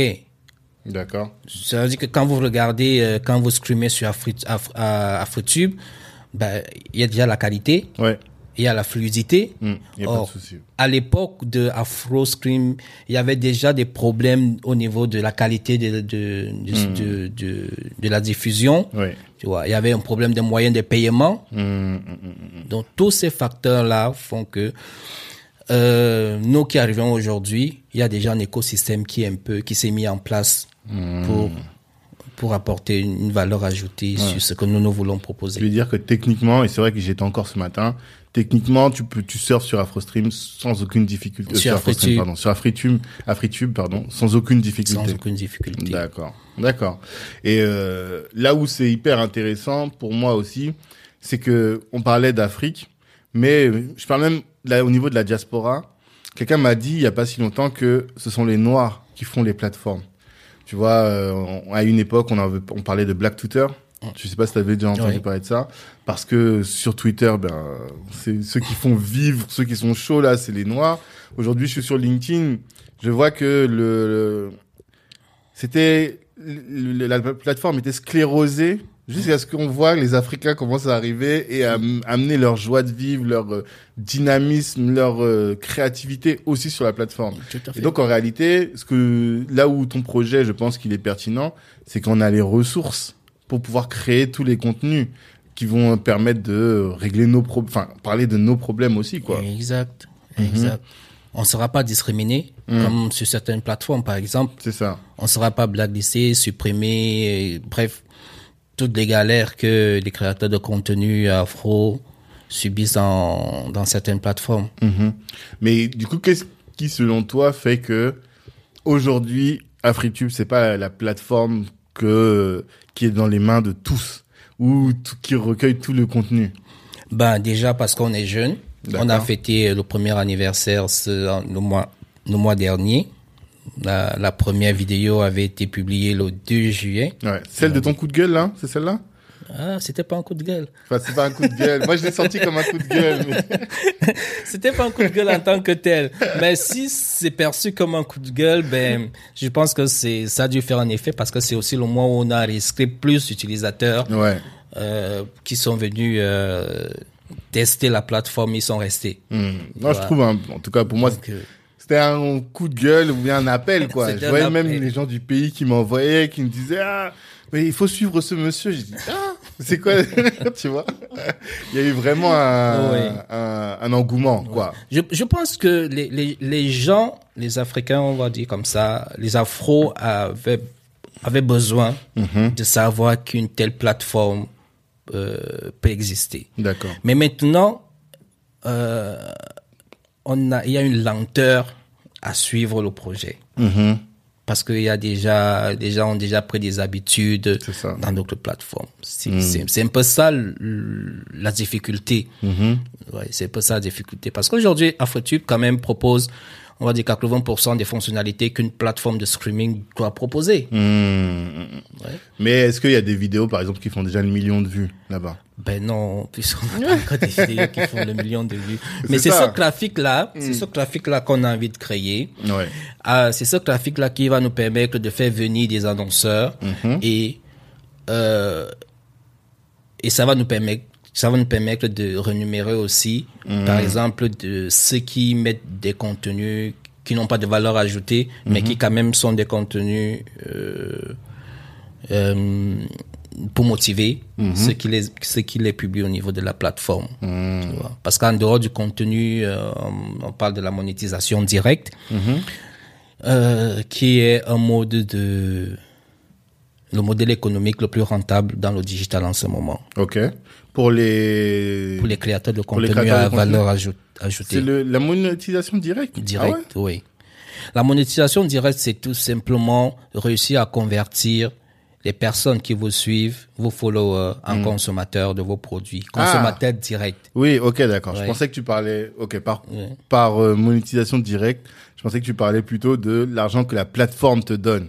Mais non, c'est pas ça dont tu parles. Non, c'est pas ça le modèle, c'est Ok. pas ça la monétisation directe. Oui, c'est l'inverse. Ouais, c'est l'inverse. C'est vraiment euh, comme aujourd'hui, euh, les plateformes euh, euh, créent de l'audience Hmm. et chaque personne, chaque créateur a un certain nombre de personnes qui euh, qui suivent euh, ce qu'ils font, Mhm. ce qu'ils font, et donc euh, les plateformes.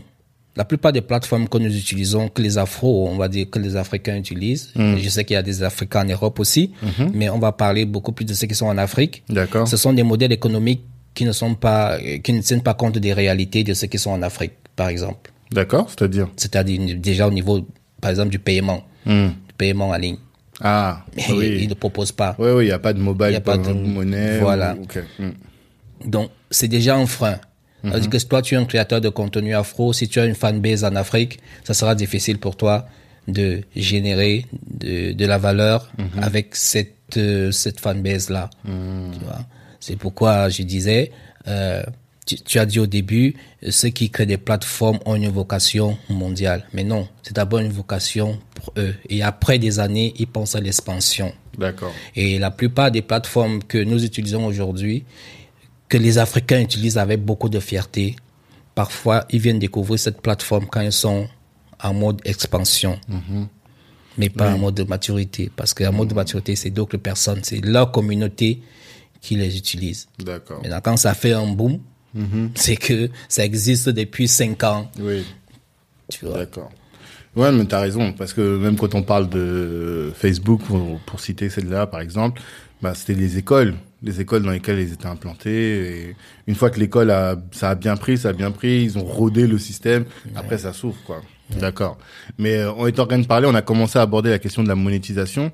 Moi, j'aimerais bien savoir, parce que je sais que dans la vidéo en question, là, t'expliques bien euh, comment est-ce que tu vas rémunérer les, euh, les créateurs de contenu et euh, à quel point, bah, finalement, là, tu as soulevé deux choses. T'as- dans la vidéo, tu expliques que 70-30, c'est ça 70% pour les créateurs, 30% pour la plateforme. Oui. Et là, ce que tu expliques, c'est que euh, les plateformes aujourd'hui ne sont pas pensées finalement pour les créateurs de contenu africains. Et l'idée là, c'est de faire en sorte que tu aies des outils, toi, sur la, cette plateforme-là, sur AfriTube, pour faire en sorte que les créateurs de contenu africains aient le, la moi- le, le moyen de rémunérer aussi leur, euh, leur création. Exactement. Comment, exactement, oui. Alors, quand je, il y a des, il y a des créateurs de contenu en Afrique qui, par exemple, ont, euh, on va dire un million de followers ou d'abonnés. Alors, si ces créateurs de contenu, si chacun essaie juste de convertir 30%, 30% de ces, de ces followers en consommateurs directs, euh, si tu fixes un produit, si tu fixes l'accès à ta vidéo à 1 euro, par exemple, hein, et que 30% de 1 million de personnes qui te suivent décident de mettre 1 euro pour regarder ton contenu, tu te retrouves avec 300 000 euros bruts. Oui. On est d'accord, c'est pas, c'est pas la sorcellerie, c'est Ouais, un ouais. calcul, euh, c'est un calcul simple. Oui, d'accord. Mm. 30% des personnes qui vous suivent décident de mettre 1 euro dans, en fait, pour accéder au produit, euh, à la vidéo que tu proposes, parce qu'ils estiment que ça a de la valeur pour eux, ils vont apprendre ou bien ils vont se divertir. Vous vous retrouvez avec 300 000 euros bruts. Alors dites-moi si YouTube peut proposer un tel montant à un créateur de contenu qui publie gratuitement dans sa plateforme.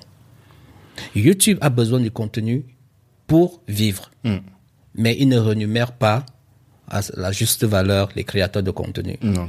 Alors les gens qui diffusent là-bas à longueur journée sont un peu comme euh, comme s'ils travaillaient dans un champ de coton hein, ou de canne à sucre. Tu vois ce que je veux dire? Ouais, Voilà. ils donnent toute leur énergie Ils aux donnent toute autres. leur énergie aux autres. Mm. Les plateformes prennent de la valeur, créent de la valeur, de la richesse, mais en retour, on leur donne juste parfois euh, des cacahuètes pour avoir la force de continuer. Mm. Tu vois. AfriTube aujourd'hui, c'est c'est euh, la bananeraie. Mm-hmm. C'est pas la banane qu'on donne sur YouTube. Mm, mm, Sur AfriTube, on vous donne la bananeraie. Oui, je vois ce que tu veux dire. C'est là, t'as les moyens vraiment de vivre. Mais le problème, c'est que bon, en fait, il y a des gens qui vont dire, oui, mais euh, sur YouTube, le système est déjà rodé, il y a déjà l'argent. En fait, c'est ça que les gens vont dire. Mais ce que ce qu'ils semblent ignorer, et là, je pense que tu pourrais euh, approfondir, mais c'est qu'en réalité, je sais pas quelle est la pro- proportion des créateurs de contenu sur euh, YouTube qui gagnent de l'argent. Il y en a très peu finalement. Ben, il y en a très peu, il y en a très peu parce que comme je l'ai dit, le modèle n'était pas pour les créateurs de contenu africains. Le, mo- le modèle économique de YouTube, même déjà à la base, ce n'était pas de, monéti- de monétiser ou de payer les créateurs de contenu. Comment est-ce que YouTube se retrouve là-dedans? Parce que il paie d'abord son plus gros annonceur qui était Coca-Cola. D'accord. Quand Coca-Cola part, YouTube était sur le bord de mettre la clé sur le paillasson. Ah, je savais pas ça. Ouais. Ok. Tout ça est en ligne. Ensuite, les grands majors de la musique américaine se sont rendus compte que il se fait énormément d'argent sur sur leurs artistes. Parce que quand Beyoncé met un clip, 30 minutes après, elle fait 3 millions de vues. 3 millions de vues, c'est c'est AdSense qui gère ça en termes de publicité, euh, qui récupère euh, ce, ce trafic-là et qui revend aux, Aux annonceurs. aux annonceurs. Mais ces artistes-là ne recevaient presque rien. Alors, ils se sont dit, ben écoute, nous on doit, on doit, il faut qu'on trouve une solution. Et c'est comme ça que Jay-Z vient avec la plateforme Tidal. Ouais. Aujourd'hui, Tidal, c'est plus de 5 millions d'utilisateurs qui payent 19 dollars chaque mois. Mais qu'est-ce qu'ils ont en plus? C'est ça en fait que je comprends Tidal pas. Ouais. Bah, Est-ce qu'ils ont du contenu exclusif? Tidal, c'est que tu, c'est que tu verras des contenus que tu verras, que tu verras pas ailleurs. D'accord. Ok. Oui. D'accord. C'est ça, c'est ça le, le, le, le, le modèle d'affaires de, de, de Tidal. Et c'est la même chose que je veux proposer. Je veux dire, si vous arrêtez de mettre vos contenus gratuitement sur, sur YouTube et que vous les publiez sur euh, AfriTube, vos vrais fans, parce que tout le monde n'est pas fan, il faut faire la différence entre fan et suiveur. T'as une audience Ouais, et puis tu- t'as ta Voilà. communauté. Mais maintenant, si tes vrais fans veulent vraiment te suivre partout, Mm. ben, tu vas gagner plus. Mm-hmm. Parce que cette base-là est prête à payer, est prête à, à payer euh, des maudites sommes. Mm. Un euro, par exemple, pour regarder ton nouveau clip, si tu es un artiste, euh, 5 euros ou 4 euros 90 si, si tu es producteur de films et que tu cherches une plateforme pour diffuser ton contenu, ben AfriTube est là. Mm. Et l'accès à tes contenus, c'est paiement direct. Mhm. Lorsque un utilisateur paye pour avoir accès à ton contenu, cet argent va directement dans le portefeuille électronique qui a été euh, qui a été généré quand tu as créé ton compte dans la plateforme. Ce qui fait que toi-même tu contrôles tes ventes. D'accord. Mais comment est-ce que... En fait, parce que là, du coup, quand je t'écoute, je me dis ta stratégie, c'est donc d'attirer les ceux qui ont une véritable communauté sur ces plateformes. Mais est-ce que tu as déjà approché, on va citer des noms, hein, mais les Philippe Simo, les Sally, Crazy Sally, tous ces gens-là, là. Parce que eux, ils ont des communautés. Ouais, tous ces gens-là sont euh, connaissent la plateforme, Ouais. mais Non, mais tu vois. Philippe Simon m'a reçu plusieurs fois, Ok. mais il n'a jamais créé une chaîne sur AfriTube. Hmm. Eh ben, il faut se poser la question pourquoi? D'accord. Mais je sais pas. Parce que lui-même m'avait dit, hein, quand il, je l'avais reçu ici sur ce micro, il me disait que YouTube lui ramenait entre 5 et 7 000 euros par mois. Tu vois? Ouais. Donc c'est un sacrifice. Est-ce que euh, euh, AfriTube peut être dans, sur les mêmes, euh, les mêmes, les mêmes leviers, les mêmes montants, tu vois peut être plus. Plus. Moi, j'ai dit, moi, que Mm. AfriTube, c'est pour ceux qui veulent vraiment gagner, Mhm. c'est les créateurs de contenu à valeur ajoutée. Mhm. C'est-à-dire Qu'est-ce que tu appelles la valeur ajoutée? Alors, un contenu à valeur ajoutée, c'est par exemple un film. C'est par exemple un documentaire réalisé, un documentaire qui a coûté de l'argent pour le mettre sur le marché. Vous voyez? Mhm. YouTube ne va pas vous renumérer, il ne va pas vous envoyer 6, 000 ou 5 000 euros chaque mois parce que vous avez publié le, le documentaire dans sa plateforme. Non, Non, non, non. tu vois? Il faut qu'il y ait un gros Il travail il faut de un gros travail de communauté, voilà. de plein de Il, contenu. il te paye au CPM, c'est-à-dire au coût par mille, Ouais. par Ouais, exemple. Donc, ça veut dire que il faut vraiment, je parlais de champ de coton, Hmm. ça veut dire qu'il vous met au travail. C'est pourquoi vous voyez des gens comme Simon qui sont obligés de produire 4, 5 vidéos chaque, chaque semaine pour créer une audience. Et là même, c'est parce qu'en Europe, parce que normalement, euh, 6000, 6800, c'est ce que gagne, peut gagner un YouTuber euh, qui est en Europe et qui produit du contenu. Tu vois Mais pour ceux qui sont en Afrique, ces 6 000 euros sont divisés par 8. Hmm. Ouais. D'accord. Mais là, toi, avec ta plateforme, il n'y aurait pas de différence entre euh, un youtubeur en Afrique, enfin un youtubeur, un afritubeur. Oui, il n'y aura pas de différence parce que, euh, comme je dis, pour ceux qui auront des contenus euh, payants, c'est le même prix. Que tu sois en Afrique ou en Occident ou aux États-Unis, la personne qui veut regarder ton contenu paye le, le même prix et cet argent va directement dans ton portefeuille. Mais donc l'idée, alors moi je réfléchis en termes de stratégie. Hein. Du coup, ta stratégie, la stratégie du créateur de contenu, ce serait je crée ma communauté sur euh, une plateforme quelconque, Oui. toutes les plateformes que là où il y a tout le monde, et au moment où les gens veulent un tu crées un contenu exclusif, tu dis voilà, mon contenu exclusif, si vous allez chercher, il est sur euh, Exactement. Afritube. C'est ça la stratégie. Oui, aussi simple. Hmm. Aussi simple. Et une personne qui attend un dollar sur 1000, l'autre qui est sur Afritube peut gagner 5 dollars parce que 5 amis sont partis payer directement 1 euro pour regarder son contenu. Hum, hum. Et du coup, toi, tu, tu penses pas à Freetube, en tout cas en premier niveau, comme une plateforme de tous les jours, tu vois, où tirer, consu- consulter, consulter du contenu gratuit Bah, Il n'y a pas que du contenu payant sur Afritube. Ouais. Y a, on peut poster gratuitement du contenu. Mhm. Euh, la plupart de ceux qui sont dans la plateforme euh, avaient déjà des contenus sur YouTube. Certains ont transféré leur contenu sur Afritube et supprimé sur YouTube. Mhm. tu vois. Donc, comme ce contenu-là, euh, les gens les avaient déjà vus, ils n'ont plus l'intérêt à monétiser, par exemple. Mais pour leur prochain, leur prochaine production, ça dépendra d'eux. Ça dépendra d'eux s'ils veulent monétiser ou euh, publier gratuitement. Mais le système de monétisation d'Afritube ne sera pas basé uniquement sur des, sur des contenus payants. D'accord. Quand les annonceurs vont commencer à, joindre- à- à rejoindre la plateforme, nous allons aussi renumérer ceux qui n'ont pas de contenu payant. Ouais. Juste sur le fait d'avoir euh, tant de personnes qui viennent, qui voient, quoi. Ouais. Mais du coup, après, il y a tout un sujet sur les annonceurs. Est-ce qu'il y a des plateformes africaines aujourd'hui euh, qui ont des annonceurs? Euh, je disais que Afotube est la première ça, plateforme hein. généraliste de streaming vidéo. Ouais, Donc, euh, ça sera un test. d'accord. Est-ce que les annonceurs africains peuvent rejoindre une plateforme à fort potentiel? C'est pourquoi notre objectif cette année, c'est de faire au moins un million d'utilisateurs d'ici la fin de l'année. D'accord. Parce que un million, c'est souvent la base pour juger euh, Pour les plateformes. pour les Pour les annonceurs, en tout cas. ouais, pour les annonceurs. Et là, on est à combien, là? Bah, on est encore très loin. D'accord. Parce que aussi, euh, on a beaucoup plus mis l'accent sur le côté technique, parce qu'on voulait vraiment entrer avec une plateforme euh, concurrentielle sur le plan technique.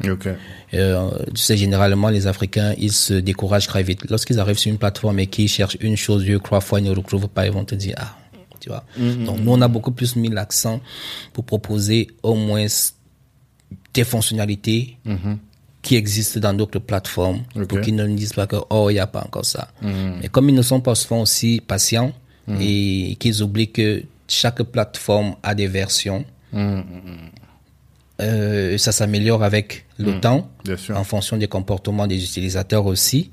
Alors, Il y a des choses qu'on qu'on corrige. Et donc, tout de suite, euh, ils abandonnent souvent très vite. Ils abandonnent souvent très vite. Donc, on s'est beaucoup plus apaisanti sur, euh, sur le volet technique.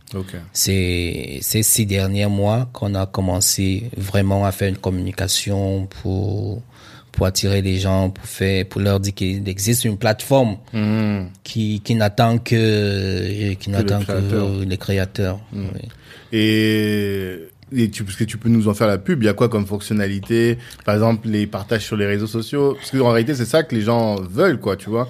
Comme euh, quelqu'un m'avait dit que la grande force de TikTok, c'est d'avoir permis aux créateurs de contenu de partager sur leurs autres plateformes aussi. Sur AfriTube, euh, cette fonctionnalité existe. Mhm. Vous publiez sur AfriTube, euh, vous avez la plupart des, des réseaux sociaux, euh, des, euh, le, le lien de partage qui Mhm. vous permet, qui vous permet de poster, euh, vos, de partager vos, votre contenu Mhm. dans la plupart des réseaux. Il y a les, les lives. Ouais. Il est possible de faire des lives sur la plateforme. Ok. Euh,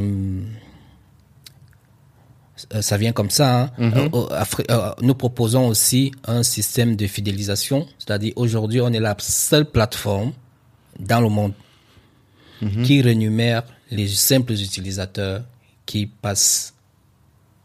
Comment ça? Bon, Comment tu rémunères? Ok. C'est tellement exceptionnel que je sais même pas comment c'est possible. Oui, en fait, euh, les utilisateurs sont des personnes qui, qui font la force des plateformes. Bien sûr. Ils perdent, ils passent énormément de temps dans les plateformes que, euh, au-delà de, du plaisir qu'ils ont, au-delà du plaisir qu'ils ont de venir regarder les contenus, Ouais. ce sont des gens qui donnent, De leur temps. qui donnent de leur temps. Hmm.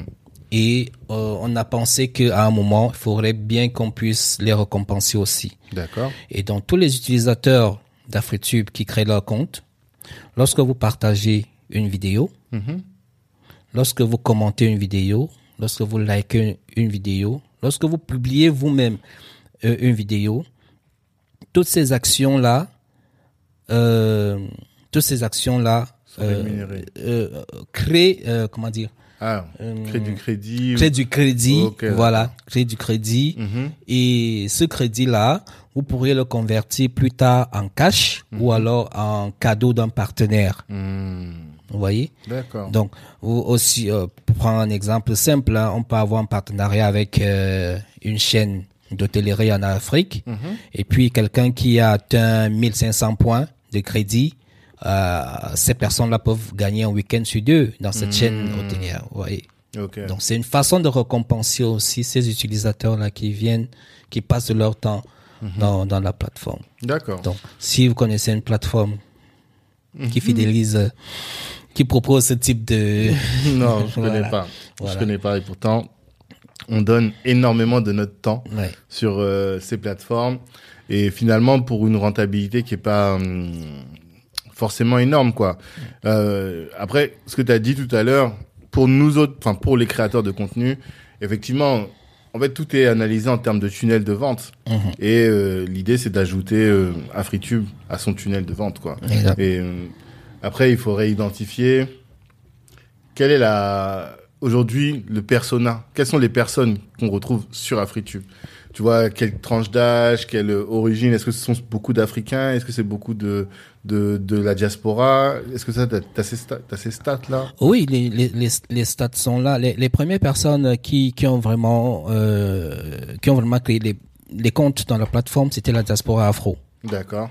Ouais. Ok. beaucoup de, de, de- d'utilisateurs euh, qui ont créé leur compte venaient de, de l'Europe, de l'Occident. Mhm. Oui, parce que comme je vous ai dit, il y avait à un moment, il y avait un, gros- euh, un gros besoin avec la censure que YouTube et certaines plateformes avaient commencé à, à, à imposer. D'accord. Donc, le, cri, le cri d'alerte est venu de ceux qui sont en Occident, des créateurs de contenu qui sont en Occident. Et donc, beaucoup sont venus tester la plateforme. Mhm. Certains sont restés, d'autres sont partis. Mais au moins, euh, ce que je sais, c'est qu'ils savent qu'il y a une plateforme, il y a une, une alternative Mhm. à YouTube qui existe. Moi, je pense qu'aujourd'hui, tout le monde en a entendu parler. Je, je pense pas que, enfin, moi, à chaque fois que j'ai eu l'occasion d'en discuter, tout le monde me dit, ah oui, ça me dit quelque chose, tu vois. C'est-à-dire qu'en termes de notoriété, les gens ont- au moins connaissent le nom. S'ils connaissent pas le nom, ils savent que le concept existe, quoi. Maintenant, il y a un travail à faire, je pense, pour ancrer dans les esprits et ensuite pour euh, créer l'habitude, quoi. Ouais. C'est ça. Est-ce que tu sais comment, comment les gens créent les habitudes chez le consommateur? Ben, moi, je suis beaucoup plus technicien. Moi, le travail que je vais donner à ceux qui vont gérer le côté euh, Marketing, marketing, c'est trouver le moyen de créer le réflexe Ouais. AfriTube dans la tête des utilisateurs. D'accord. Ça sera leur, leur défi. D'accord. Ok. Et toi, tu dis que tu es sur techni t'es technicien, mais est-ce qu'il y a une appli AfriTube Il n'y a pas d'appli. Oh, il y a, il y, a, il y a une application AfriTube déjà sur Android, euh, la première version. C'est vrai qu'on doit encore la travailler. D'accord. Euh, sur euh, sur iOS. iOS, euh, on a des difficultés parce qu'ils sont trop. C'est pas toujours évident quoi. Hmm. Ils ont tellement de conditions et puis à chaque fois. Mais on y travaille et tout ça aussi c'est parce que euh, on n'a pas vraiment des, des compétences parce que beaucoup qui travaillent avec moi c'est c'est le bénévolat, les gens qui ont compris la vision et qui savent que c'est quelque chose qui va décoller. Hmm. Mais maintenant, euh, pour, des, pour recruter un développeur senior Mhm. iOS, ah ben, euh, il ne viendra pas faire du bénévolat, Bien il faut l'admettre. Il ne sûr. viendra pas faire du bénévolat. Donc pour le moment, on essaie de travailler avec ceux qui comprennent ce que nous voulons faire et qui veulent vraiment donner de, de, de leur temps. Est-ce que tu peux nous parler de l'équipe justement? Parce que la dernière fois qu'on avait discuté, tu me disais que vous étiez quand même assez nombreux. Ouais. Pas assez nombreux en tant que tel. Hein. Euh, sur euh, le plan technique, on, on est trois. D'accord. On est trois. Euh, Moi-même, je suis euh, dans parmi les trois, je suis, euh, je fais partie. Donc, euh, euh, il y a une, en fait, les deux personnes, mes deux, comment je, je, je peux pas les appeler mes employés. ouais, non. ouais. T'es t'es Donc- compères. t'es, Oui, mes compères, euh, oui, ils sont ils sont aux, aux États-Unis. Moi, je suis au Canada, mais on a on a créé un, un back office pour travailler en collaboration, quel que soit l'endroit où, où, où nous sommes. Mhm. Sur le plan des, des des contacts, relations publiques, pour le moment, un peu de marketing. On, on a une personne qui est en France, Mhm. à, à l'ING, qui s'occupe un peu de ces aspects-là. D'accord. Ouais, ça c'est un peu l'équipe de, de base. Mais cette équipe sera étoffée lorsqu'on va boucler euh, La levée de fonds. la levée de fonds, les, les objectifs financiers qu'on qu'on souhaite avoir, euh, tous les postes de responsabilité qui doivent permettre à l'entreprise de, de monter en puissance, il va y avoir un gros recrutement. D'accord. D'accord. Et euh, tu donc as parlé de la levée de fonds et quand on s'est quand on a échangé la deuxième fois qu'on a échangé c'était sur ce sujet. Là tu parlais de la possibilité de prendre des parts sur euh, AfriTube. Est-ce que tu peux nous expliquer? Bah oui, comme toute entreprise, euh, euh, y a, on a besoin de, de, de capitaux. Ouais. Et on va pas fermer euh, la porte à, à ceux qui ont la volonté, ceux qui ont compris, euh, qui, qui peuvent mettre des, des fonds dans un projet à, fort potentiel, de, de nous rejoindre. Il y a la plateforme afritubeinvest.com qui donne déjà des informations par rapport à la levée de fonds qu'on a lancée. On a levé, on a libéré 4000 actions à raison de 100 euros Par action. par, par action. Oui. Donc tout est détaillé dans cette plateforme. Mais maintenant, Afritube. Afritube Invest, Ok. D'accord. afritubeinvest.com. Mais maintenant, on a beaucoup plus besoin de gros, de gros, gros- de, comment dire, des gros investisseurs. Du capital risque ou des voilà, business angels. Voilà. Hmm. Parce que euh, notre objectif, c'est de boucler euh, au moins 600 000 euros Ok. pour la localisation de l'entreprise euh, en Côte d'Ivoire ou au Ghana. Mhm. D'accord. Là, tu as besoin sur ce tour-là de 600 000 euros. Au moins. Au moins 600 000 euros. Mais là, c'est surtout la localisation. c'est- Pardon. C'est surtout la localisation. T'es pas encore sur la communication. Ou... Non, tout ça, c'est là, tout ça est budgétisé. Dans les 600, tout est budgétisé. Hmm. D'accord. Ok. Et là, vous êtes déjà, tu, sais, tu communiques déjà sur le, le pourcentage que vous avez atteint ou pas encore? Non, pour le moment, on peut pas communiquer sur le pourcentage, mais la porte, euh, mon passage à Paris, c'est rencontrer des grands annonceurs, des gros investisseurs, surtout. Parce que les petits, les petits investisseurs qui prennent deux, trois actions sur les 4000 qu'on a libérés, ça sera un peu difficile d'atteindre les objectifs euh, en peu de temps, comme on souhaite. Parce bien que janvier 2022 doit être le lancement euh, du volet opérationnel de, de l'entreprise. Vraiment, le déploiement, comment on dit, on, va, on doit sortir les chars.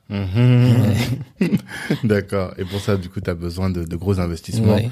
Donc, s'il y a des gros investisseurs qui nous écoutent, l'idée, c'est de pouvoir euh, bah, apporter votre pierre à cet édifice-là, de créer un nouveau paradigme, d'avoir nos propres créateurs de contenu et qu'on soit finalement nous aussi respectés. Parce que on dit toujours que voilà, telle communauté a ci, telle communauté a ça. Mais nous, si on ne soutient pas euh, et si on n'investit pas dans euh, les outils qui existent pour notre communauté, ben, on se retrouvera toujours en difficulté. Quoi. Et tout à fait, tout à fait. Et euh, est-ce qu'on a fait le tour sur AfriTube? Est-ce qu'il y a encore un message que tu voulais porter, quelque chose d'autre dessus que tu voulais dire qu'on n'a pas évoqué? Ouais, bah, ce que je voudrais dire, c'est, c'est, c'est appeler vraiment tous les afros, tous les, tous les afros, afro et afro-descendants, euh, de, euh, qu'on doit s'impliquer pour créer un écosystème digital propre à notre communauté. Euh, aujourd'hui, on connaît la force des GAFAM On connaît la force des BATX. Mm. Pourquoi? Parce qu'ils ont réussi à imposer des produits sur un marché global. Et dans ce marché global, nous-mêmes, nous sommes un gros marché aussi. Et si on commence à développer les mêmes outils que ce qu'ils proposent, on n'aura plus besoin d'eux. Et n- on va créer la richesse dans la communauté. Une ville comme San Francisco, ça a été, elle a été développée par les entreprises technologiques. Et aujourd'hui, euh, pour freiner euh, l'immigration, on a besoin des entreprises en Afrique. Parce que les plateformes occidentales ne créent rien en Afrique. Non. Ils ne participent pas au transfert de technologie. Ils ne participent pas au PIB des États. Mais pourtant, la- 102% du trafic qu'ils ont dans leur plateforme vient de l'Afrique. Vous voyez? Donc, on veut développer l'Afrique. Prenons des, prenons des outils simples. Ne ratons pas la révolution digitale. Parce qu'aujourd'hui, l'Afrique, c'est encore un désert. Et vous voyez, quand Spotify décide de venir mettre euh, une succursale en Afrique, vous comprenez que eux, ils ont vu le marché. Ils ont vu le marché. Si on les laisse faire, ils vont occuper cette place-là et ils vont continuer à nous imposer leur façon de fonctionner. Et nous, on va continuer à chialer. Il est temps qu'on occupe le terrain du digital en Afrique en créant des plateformes dans tous les domaines. Dans tous les domaines. Si on peut avoir un- un- un- un- une messagerie africaine, si on peut avoir des plateformes de streaming euh, africaines, si on peut avoir des plateformes de visioconférence, c'est tout bénéf pour le continent et pour nous. Et le pire, c'est que tout ça existe, hein. Tu vois, à Fritube, euh, pour la messagerie, il y a Dicalo. Je sais pas si Oui. tu as déjà entendu parler. Oui, Dicalo, avec Alain et Cambi, c'est un tu ami. vois, qui font leur travail aussi. Euh, la semaine dernière, j'étais en rendez-vous avec une personne qui a créé une, euh, une- un outil de visioconférence, tu vois, qui s'appelle 10+, et qui a l'intérêt de créer des applications ni sur euh, Google, ni sur euh, iOS. C'est une autre technologie qui te permet d'être en libre, tu Ouais, vois. exactement, on a besoin de ça. Mm. On a besoin de ça. Et je vais vous surprendre, il y a quelques mois, l'Union européenne a voté un budget de 400 millions Mhm. d'euros pour financer des entreprises occident euh, européennes Mhm. qui vont permettre à la à l'Europe de sortir de la dépendance des GAFAM. vous comprenez? Ouais. Donc, il y a des enjeux énormes. Quand l'Europe, quand l'Union européenne décide de, de financer ces entreprises-là, vous comprenez que c'est parce qu'ils savent que tous les données vont oui. chez les GAFAM. Oui. Quand aujourd'hui on taxe les GAFAM partout, partout, parce qu'ils ont compris que ils génèrent tellement d'argent par rapport aux utilisateurs des, des différents pays et qui ne reversent rien. C'est pourquoi on commence à taper sur leurs doigts aujourd'hui. Non, C'est exactement ça. Et en termes de sécurité d'un pays, il y a énormément d'enjeux. Voilà. Et que euh, ils n'avaient pas compris, je pense, au départ. Et maintenant, quand on voit que euh, les hum, avec Twitter, on peut faire basculer des, ex- des élections, euh, il y a vraiment un enjeu qui est important. Exactement. Et nous qui sommes, euh, qui avons les yeux ouverts, si on veut être euh, un peu conséquent, eh bien, il faut qu'aussi on saisisse cette, euh, Cette opportunité. opportunité. Soyons les premiers à occuper la place chez nous-mêmes. C'est vrai, c'est vrai. Soyons les premiers. Ayons le courage. Hmm. Non, c'est vrai. Après, la question, c'est qu'est-ce qui manque, quoi? Qu'est-ce qui fait que ça ne se fait pas? Donc toi, tu disais, c'est la jeunesse de la plateforme pour l'instant, et c'est le manque de courage politique, ou, ou plutôt la, le. Est-ce que c'est le conformisme? C'est le fait que les gens, ils ont leurs petites habitudes, Ils ont et leurs petites habitudes. euh, Ils ne veulent pas, ils, ils ne veulent pas porter un bébé à la naissance. Tu Mmh. vois. Ils ne veulent pas. Ils ne veulent pas. Je, je veux pas parler de, comment on dit, le, le noir n'aime pas le noir. Non. On, Non. on s'aime. Mhm. Il y a des domaines dans le dans dans dans lesquels on est tous unis lorsqu'on est attaqué. Mhm. Mais maintenant, essayons de nous unir aussi pour créer la richesse. Hmm. C'est ce qui nous manque. D'accord. Ok, Ouais. intéressant. Arrêtons arrêtons de d'être de poser le, nos genoux sur les entreprises de nos de, de de nos frères dans la communauté. Hmm. Ouais. Quand un noir subit une injustice aux États-Unis, tout le monde se lève.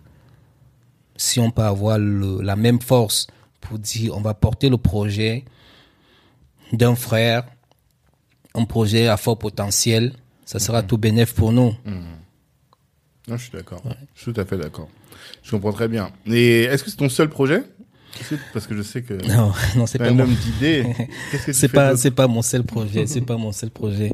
Euh, déjà, en termes, comme je, comme j'ai dit au début, je suis un entrepreneur digital parce que moi, j'ai compris aujourd'hui que la richesse, l'Afrique doit passer par là Mhm.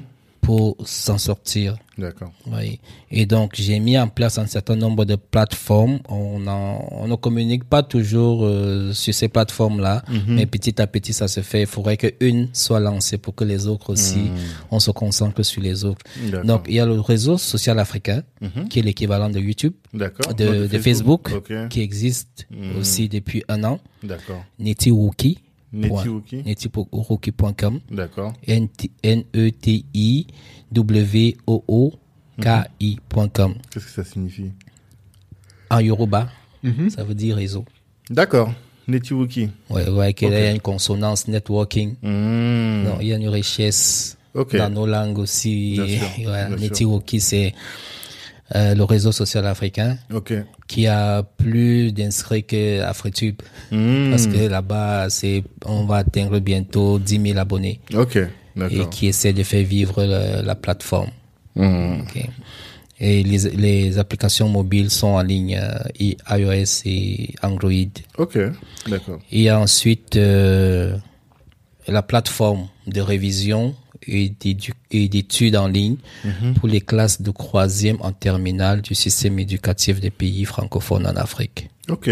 qui est School Mobile, School mobile. schoolmobile.net. Mhm. Oui. Ensuite, il y a Arambi, H-A-R-A-M-B-I-I.com. D'accord. Arambi, c'est la plateforme de financement participatif euh, pour les projets, pour les porteurs de projets africains. Ça veut dire un peu l'Olichi, Ouais. Black, c'est que tu as un projet, euh, tu le déposes. Si des gens sont intéressés euh, pour accompagner le porteur de projet, ils mettent leur contribution. Crowdfunding, quoi. Exactement. Donc voilà euh, un peu des projets sur euh, lesquels euh, je travaille aussi parallèlement à, à FreeTube. Mhm. Et tout ça, là, tu fais tout ça en même temps? J'ai fait toutes ces plateformes ont été lancées euh, en l'espace de six, six mois Mhm. parce que c'était la plupart étaient déjà dans dans les tiroirs. tu vois. Ce qui fait que quand j'ai trouvé des des gars disponibles, on a commencé, on a vraiment mis le paquet pour les finaliser, les tester D'accord. et voilà. Et tout ça pour l'instant sur tes propres fonds. ouais à fond propre. D'accord. Et mais du coup, alors moi j'ai toujours ces questions-là en termes d'organisation. Comment tu fais pour gérer tous ces projets? Est-ce que tu es un, un génie de l'organisation? Est-ce que tu penses que tu as des, des compétences particulières? Non, je c'est juste la discipline. Vous voyez quand vous vous mettez en en auto euh, en auto emploi, quand vous mettez à votre compte, si vous ne pouvez pas vous discipliner, ça sera euh, ça sera très difficile. Parce que quand vous travaillez chez quelqu'un, on vous dit vous devez être au boulot à 7 heures et à 15 heures vous êtes parti. Ouais. Ça, vous êtes obligé de vous conformer. Mais quand vous êtes seul et que vous pensez que vous avez toute la journée devant vous, si vous ne faites rien sur la journée, ça fait deux boulots à faire le lendemain. Exactement. Si vous ne faites rien le lendemain, ça fera trois. Donc, il faut vraiment être discipliné. Et donc, moi, j'ai mon organigramme. Chaque plateforme a son temps. D'accord. Oui, chaque plateforme a son temps où je passe deux ou trois heures pour voir ce qu'il y a à faire, ce qui a amélioré. Mhm. Mais c'est comment t'as un outil type euh, Trello ou Notion, des choses comme ça ou comment Non, non, j'aime, j'ai moi-même mes propres back-office pour Ok. chaque plateforme. D'accord. Ouais. Avec euh, des des tâches. Oui, tu des vois tout de tâches. suite, voilà, là il y a telle telle telle telle tâche. Et euh, aujourd'hui, je sais que sur cette journée, j'ai trois grandes tâches à accomplir et ça Oui. tous les jours comme ça. Ouais. D'accord. Oui. D'accord. Est-ce que tu as d'autres astuces en termes d'organisation ou des trucs qui t'ont sauvé dans ton organisation? Euh, ce qui m'a sauvé, euh, c'était que, euh, voilà, je, j'ai vraiment mon temps. Mhm. Vr- je suis maître de mon temps. Mhm. Donc, euh, c'est difficile de, au début, quand je me suis lancé, il était vraiment difficile de me déconcentrer. Ah, Ouais. d'accord. C'est-à-dire, tu, tu coupais les notifications du téléphone, tout ça, tu Ouais, ouais. es en mode focus. Ouais. ouais. Euh, tu, tu, tu as des, après, tu te retrouves à avoir des problèmes avec des amis qui estiment que Tu euh, tu ne donnes pas, tu n'as Mm. pas de temps, voilà. Donc, à un moment, il faut faire ce sacrifice-là, quoi. Bien sûr. Quand tu sais ce que tu veux, tu fais ce sacrifice. Parce que toi, tu sais ce que tu veux, et ce que tu Ouais. veux, c'est créer une boîte. Parce que là, tout ce que tu as pro... tous les, les, les projets que tu as évoqués, des projets qui potentiellement, si toute l'Afrique s'en empare, peuvent devenir vraiment des projets game changer, en tout cas Exact. significatifs. Et Exact. donc, toi, ton objectif, c'est de faire qu'au moins une de ces boîtes-là fasse quelque chose de significatif. top. D'accord. Et c'est ce que je dis souvent aux gens que dans 5 ans, AfriTube sera parmi les 5 entreprises technologiques en Afrique Mhm. qui partent. Ouais, mais du coup, parce que moi justement, euh, j'ai un peu cette, cette particularité-là d'avoir plein d'idées et donc plein de projets de, en, sur le feu là. Mais euh, que ce soit mon père ou ma coach, ils me disent toujours à te courir après plusieurs lièvres, on en attrape aucun. Comment est-ce que toi tu fais? C'est quoi ton avis par rapport Non. à ça? Moi, moi, ce que j'ai fait, c'est que, euh, ok, c'est vrai qu'on ne va pas courir euh, derrière plusieurs lèvres- euh, lièvres, mais moi, j'ai décidé de mettre tous mes projets sur des rails. Ok. J'ai mis la voile. Maintenant, si le vent est favorable pour un projet, ce, Ah. le projet va avancer. D'accord. Tu vois. Ok. Je, je ne suis pas derrière mes projets, genre euh, vraiment 100% ici, 100% là-bas. Mhm. Je donne la possibilité à chaque projet de pouvoir euh, Se lancer. lancer. C'est Mhm. pourquoi je dis j'ai mis la voile pour que s'il y a un vent qui Mhm. vient, qui pousse le projet tout seul. D'accord. Ouais. Alors, si aujourd'hui j'ai le financement pour AfriTube, Mhm. tout est déjà en place. On passe juste à la phase opérationnelle Ok. D'accord. parce que tout est déjà écrit. Mhm. Tu vois. Avec ça, on, on, je, je ne fais plus croire nuit sans sommeil comme quand je commençais le projet AfriTube, par Ouais. exemple. Trois nuits sans sommeil. Ben oui. ce qu'on appelle le sacrifice pour Ben de vrai, oui, quoi. ouais. D'accord. Mais c'est parce qu'il y a, il y a la vision, il y a l'espoir de faire quelque chose de significatif. D'accord. Et bah justement, là, tu vois, tu m'amènes encore à une de mon, mon avant-dernière question. Trois nuits sans sommeil, euh, plusieurs projets. Le- la difficulté ou le risque, en tout cas, avec tout ça, c'est l'équilibre mental, tu vois. Et euh, je sais pas si c'est une stat qui est internationale, mais je sais qu'en France, on dit que les- la proportion d'entrepreneurs exposés à des problèmes de santé mentale est plus importante que dans la situa- dans la population euh, classique, j'ai envie de dire. Comment est-ce que tu, est-ce que tu en es conscient? Ouais, Et je suis bien conscient. Comment tu fais pour te prémunir contre ça? Alors, euh, comme je t'ai dit, je, je gère mon temps. Ok. Je gère mon temps. Quand je sens que je commence à être affecté par, euh, par la pression du boulot, je me déconnecte d'abord. Hmm. Je me déconnecte. J'ai- à j'ai- déconnecter. Oui, j'arrive à me déconnecter. Attends, c'est, c'est, quand tu es entrepreneur, quand tu es sur un projet, tu sens ton corps. Mhm. Et si tu veux donner le meilleur de toi-même, quand tu sens que ça commence à tirer, lâche. Ok. Tu te retires un peu. Et j'ai souvent fait ça. Et quand je reviens, j'ai le, le cerveau encore plus aéré pour voir ce que j'ai mal fait à- avant de, de, de, me, de, me déconnecter. D'accord. Oui. D'accord. Il, faut, il faut écouter son corps. Mhm. Il faut vraiment écouter son corps. Et quand tu te déconnectes, est-ce que tu fais quoi? Tu fais de la méditation, tu fais du sport, tu te promènes, c'est quoi tes... Je fais rire, les, je fais, je fais rire les amis. Tu fais rire les amis Ouais. je fais rire les amis. C'est ton moyen de te Ouais, ressourcer, ouais, de régénérer, quoi. Parce que j'ai un côté un peu euh, farfelu, donc je, je provoque et les réactions des gens, c'est ça qui m'amuse. Ok, mais c'est un, moyen aussi, effectivement, de se régénérer. D'accord. Est-ce qu'il y a autre chose que tu fais, du coup, pour, euh, pour euh, décompresser Bon, bah, il faut marcher aussi. Hein. Il, Mm. faut, il faut marcher, ça permet d'aérer le cerveau, Mhm. faire une activité sportive. Hmm. Surtout que vous devez dans... Alors, je sais pas s'il y en a d'Ottawa, mais mes amis qui sont à Montréal, je vois qu'il y a un beau cadre tout autour pour faire des promenades. Est-ce que c'est la même Oui, chose à ouais, Ottawa? C'est- je vous ai dit qu'Ottawa, c'est une très belle ville. Ouais. Euh, des parcs, euh, Mhm. des rivières aménagées. Tu peux faire tout type d'activités en toute saison. Mhm. Ouais. D'accord. Ok. Tu peux aller discuter avec les Indiens dans leur parc. Mhm. Faut Ah ouais? Bah oui. Il y a des Indiens, réserves. euh, Ouais, des Il y a- réserves il y a, des réserves, oui. qui sont restés encore. Qui sont euh, restés intacts, qui sont protégés. D'accord. Ouais. Tu peux prendre la voiture et aller euh, Et tu l'as déjà fait? discuter. Bah oui, je l'ai fait une fois. D'accord. Et c'est instructif? Bah oui, tu, en fait, c'est là où tu comprends que les sociétés, euh, qu'on dit, euh, traditionnelles, euh, dans leur façon de fonctionner, tu te retrouves aussi pour un Africain, tu vois. C'est la même sagesse ancestrale.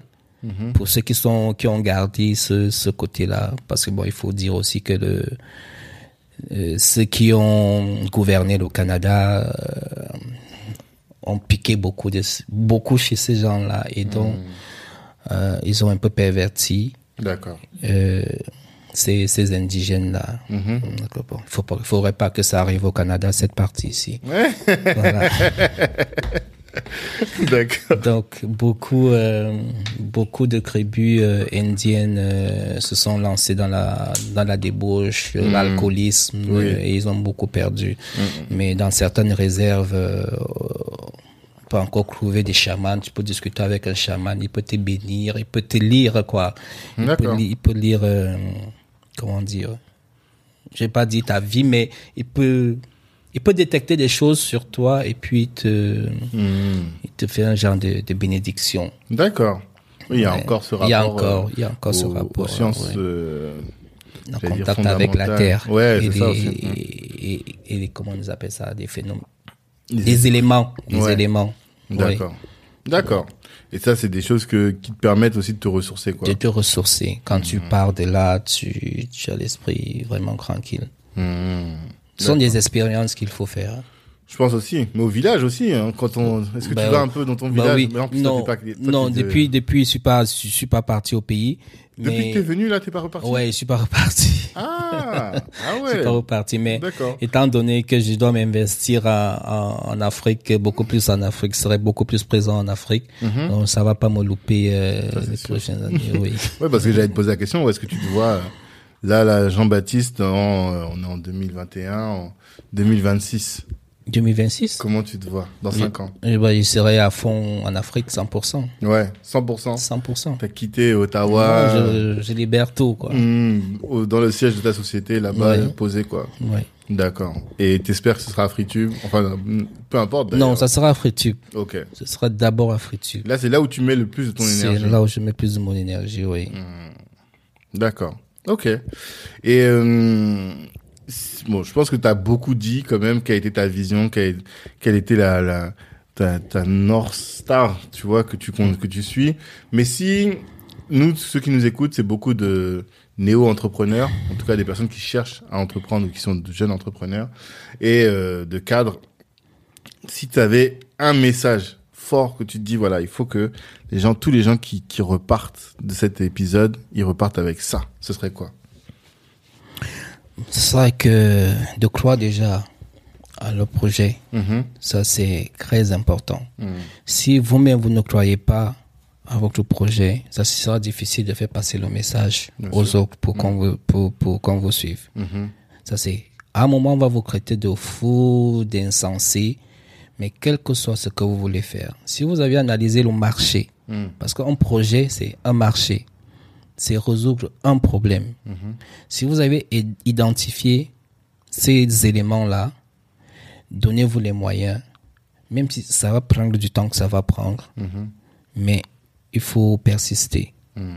Moi, c'est- c'est le conseil que je donne. J'ai pas encore vraiment réussi pour pour donner des conseils de grands frères.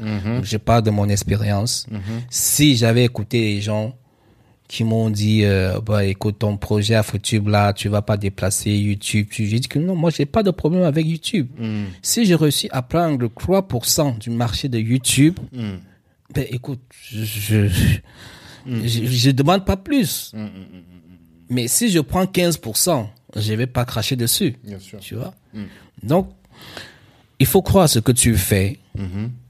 Il faut aller jusqu'au bout. Pour moi, c'est ce que moi je je je je, peux leur dire. Et maintenant, s'entourer aussi de bonnes personnes. Mon premier projet l'a foiré parce que je me suis entouré des personnes euh, pas qui n'étaient pas compétentes, mais au niveau de des relations avec les autres, ce n'était pas ça. vois. D'accord. Vous aviez pas la, la même vision. Là, je- oui, c'était pas la même vision. Et cet esprit de, de penser que on peut dupliquer le projet de l'autre pour aller euh, se mettre à son compte, c'est pas toujours ça. C'est pas toujours ça. D'accord. Non, mais ça c'est intéressant. Et quand tu dis croire en son projet, ça suppose donc de choisir, parce que je pense que beaucoup de gens ont plusieurs projets, mais de choisir celui dans lequel on croit le plus. On croit le final, plus, oui. ça. Et pour donner toute son énergie à ce Oui. projet-là. Et qui peut vite te débloquer euh, un flux de revenus. Mhm. Mais ne pas, ne pas, ne pas oublier les autres projets. C'est comme j'ai dit, il faut essayer de mettre tous les projets sur les rails. Mhm. Ne- Il faut pas souvent, il faut pas laisser les projets à l'état embryonnaire, genre, genre tu as un projet dans la tête et que ça reste dans la tête. Donc, quand tu as un projet dans la tête, d'abord tu le mets par écrit. Dès que tu as mis par écrit, lance-le et tu le laisses à ce stade-là. Ok. C'est plus facile maintenant de revenir dessus et de le pousser. D'accord. Ok. Ok. Parce qu'un projet qui n'a pas encore été matérialisé, il te bouffe l'espace dans la tête pour Ouais, rien. c'est clair. Voilà. C'est clair. C'est vraiment ça. Ok, très bien. Bon, en tout cas, merci. Merci d'avoir pris le temps de, de répondre à toutes ces questions. Et euh, pour le temps que tu nous as accordé, nous, on souhaite de la réussite à AfriTube. Hein. On, vraiment, on souhaite que plus que ce 3%, que tu prennes tout, Ouais. tout le game. Je compte sur, mais je compte sur la communauté. Hein. Mm. Je compte sur la communauté si euh, on peut vraiment être solidaire pour ce type de projet. Mm-hmm. Euh, c'est le type de projet en fait qui entraîne euh, euh, des avancées boules de neige. Mm-hmm. Vous voyez. Une fois qu'un projet comme tel-ci a mordu, ça va inspirer d'autres personnes. Bien sûr. On a besoin de modèles. Bien sûr. Mm. Un Africain ne peut pas prendre Mark Zuckerberg comme modèle parce qu'il ne connaît pas les réalités dans, le, dans, dans lesquelles il a évolué pour arriver au stade où, où- il est où- aujourd'hui. où il est aujourd'hui. Alors, On a besoin de modèles en Afrique dans ces domaines aussi. Et autre chose, comme on a pris l'exemple des Chinois, tout est du- duplicable aujourd'hui dans le digital. De ne pas penser que parce que ça existe déjà, on ne peut plus le faire. Aujourd'hui, il y a une plateforme euh, de réseau social aux États-Unis qui est en train de mettre Facebook en difficulté. Ah ouais? Mais parce que ce n'est pas encore sorti hors des États-Unis que beaucoup ne, ne, ne, ne- ne la connaissent pas encore. Mais Comment le réseau social MiWi, Oui. MiWi, Ok, ouais, je qui est en train de bousculer Facebook. Et il y a la plateforme euh, Rumble Ouais. qui est en train de bousculer YouTube. Ouais, ouais, ouais. Toutes ces choses-là, ça se passe encore au niveau de leur communauté, mais ce sont des gens qui prennent des parts de marché à, à, à ces plateformes-là. Aujourd'hui, ils sont géants encore parce que ils ont eu le temps de, Il y a un de- avantage. de- de- un avantage, Il y a des barrières oui, à l'entrée. voilà. Et mais aujourd'hui, euh, les petits, euh, les petites plateformes sont en train de grignoter Mhm. leur part de marché. D'accord. Ok. D'accord. Bon, en tout cas, euh, on, on va faire ce qui, ce, que, ce qui est en notre pouvoir pour que ça avance. Et on espère que ça va arriver, quoi. Ben, on espère, on espère. On mais, travaille aussi. mais je peux déjà vous dire que l'année prochaine, à la, à la même date, Mhm. euh, on sera en train de fêter les deux ans d'Afrotube et à grande pompe. Ok, c'est Ouais. noté. On Tu seras à Abidjan. Tu seras à Abidjan. Tu vas Ah. faire le reportage en direct de la plateforme Afrotube. Avec plaisir, avec plaisir en tout cas. On, on est ensemble. Bon, bah, force à toi et aux auditeurs. Je dis rendez-vous la semaine prochaine pour un prochain intervenant. Ciao.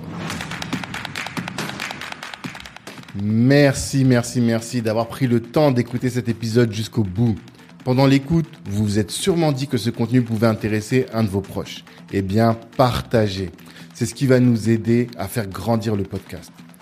Si Black Network vous intéresse, vous pouvez nous rejoindre. On apporte à nos adhérents du réseau, de la visibilité, de la formation et plus largement en tout cas des opportunités. Les ambitieux sont chez Black Network. La réussite est notre objectif. l'Ubuntu est notre moyen de l'atteindre. Peace.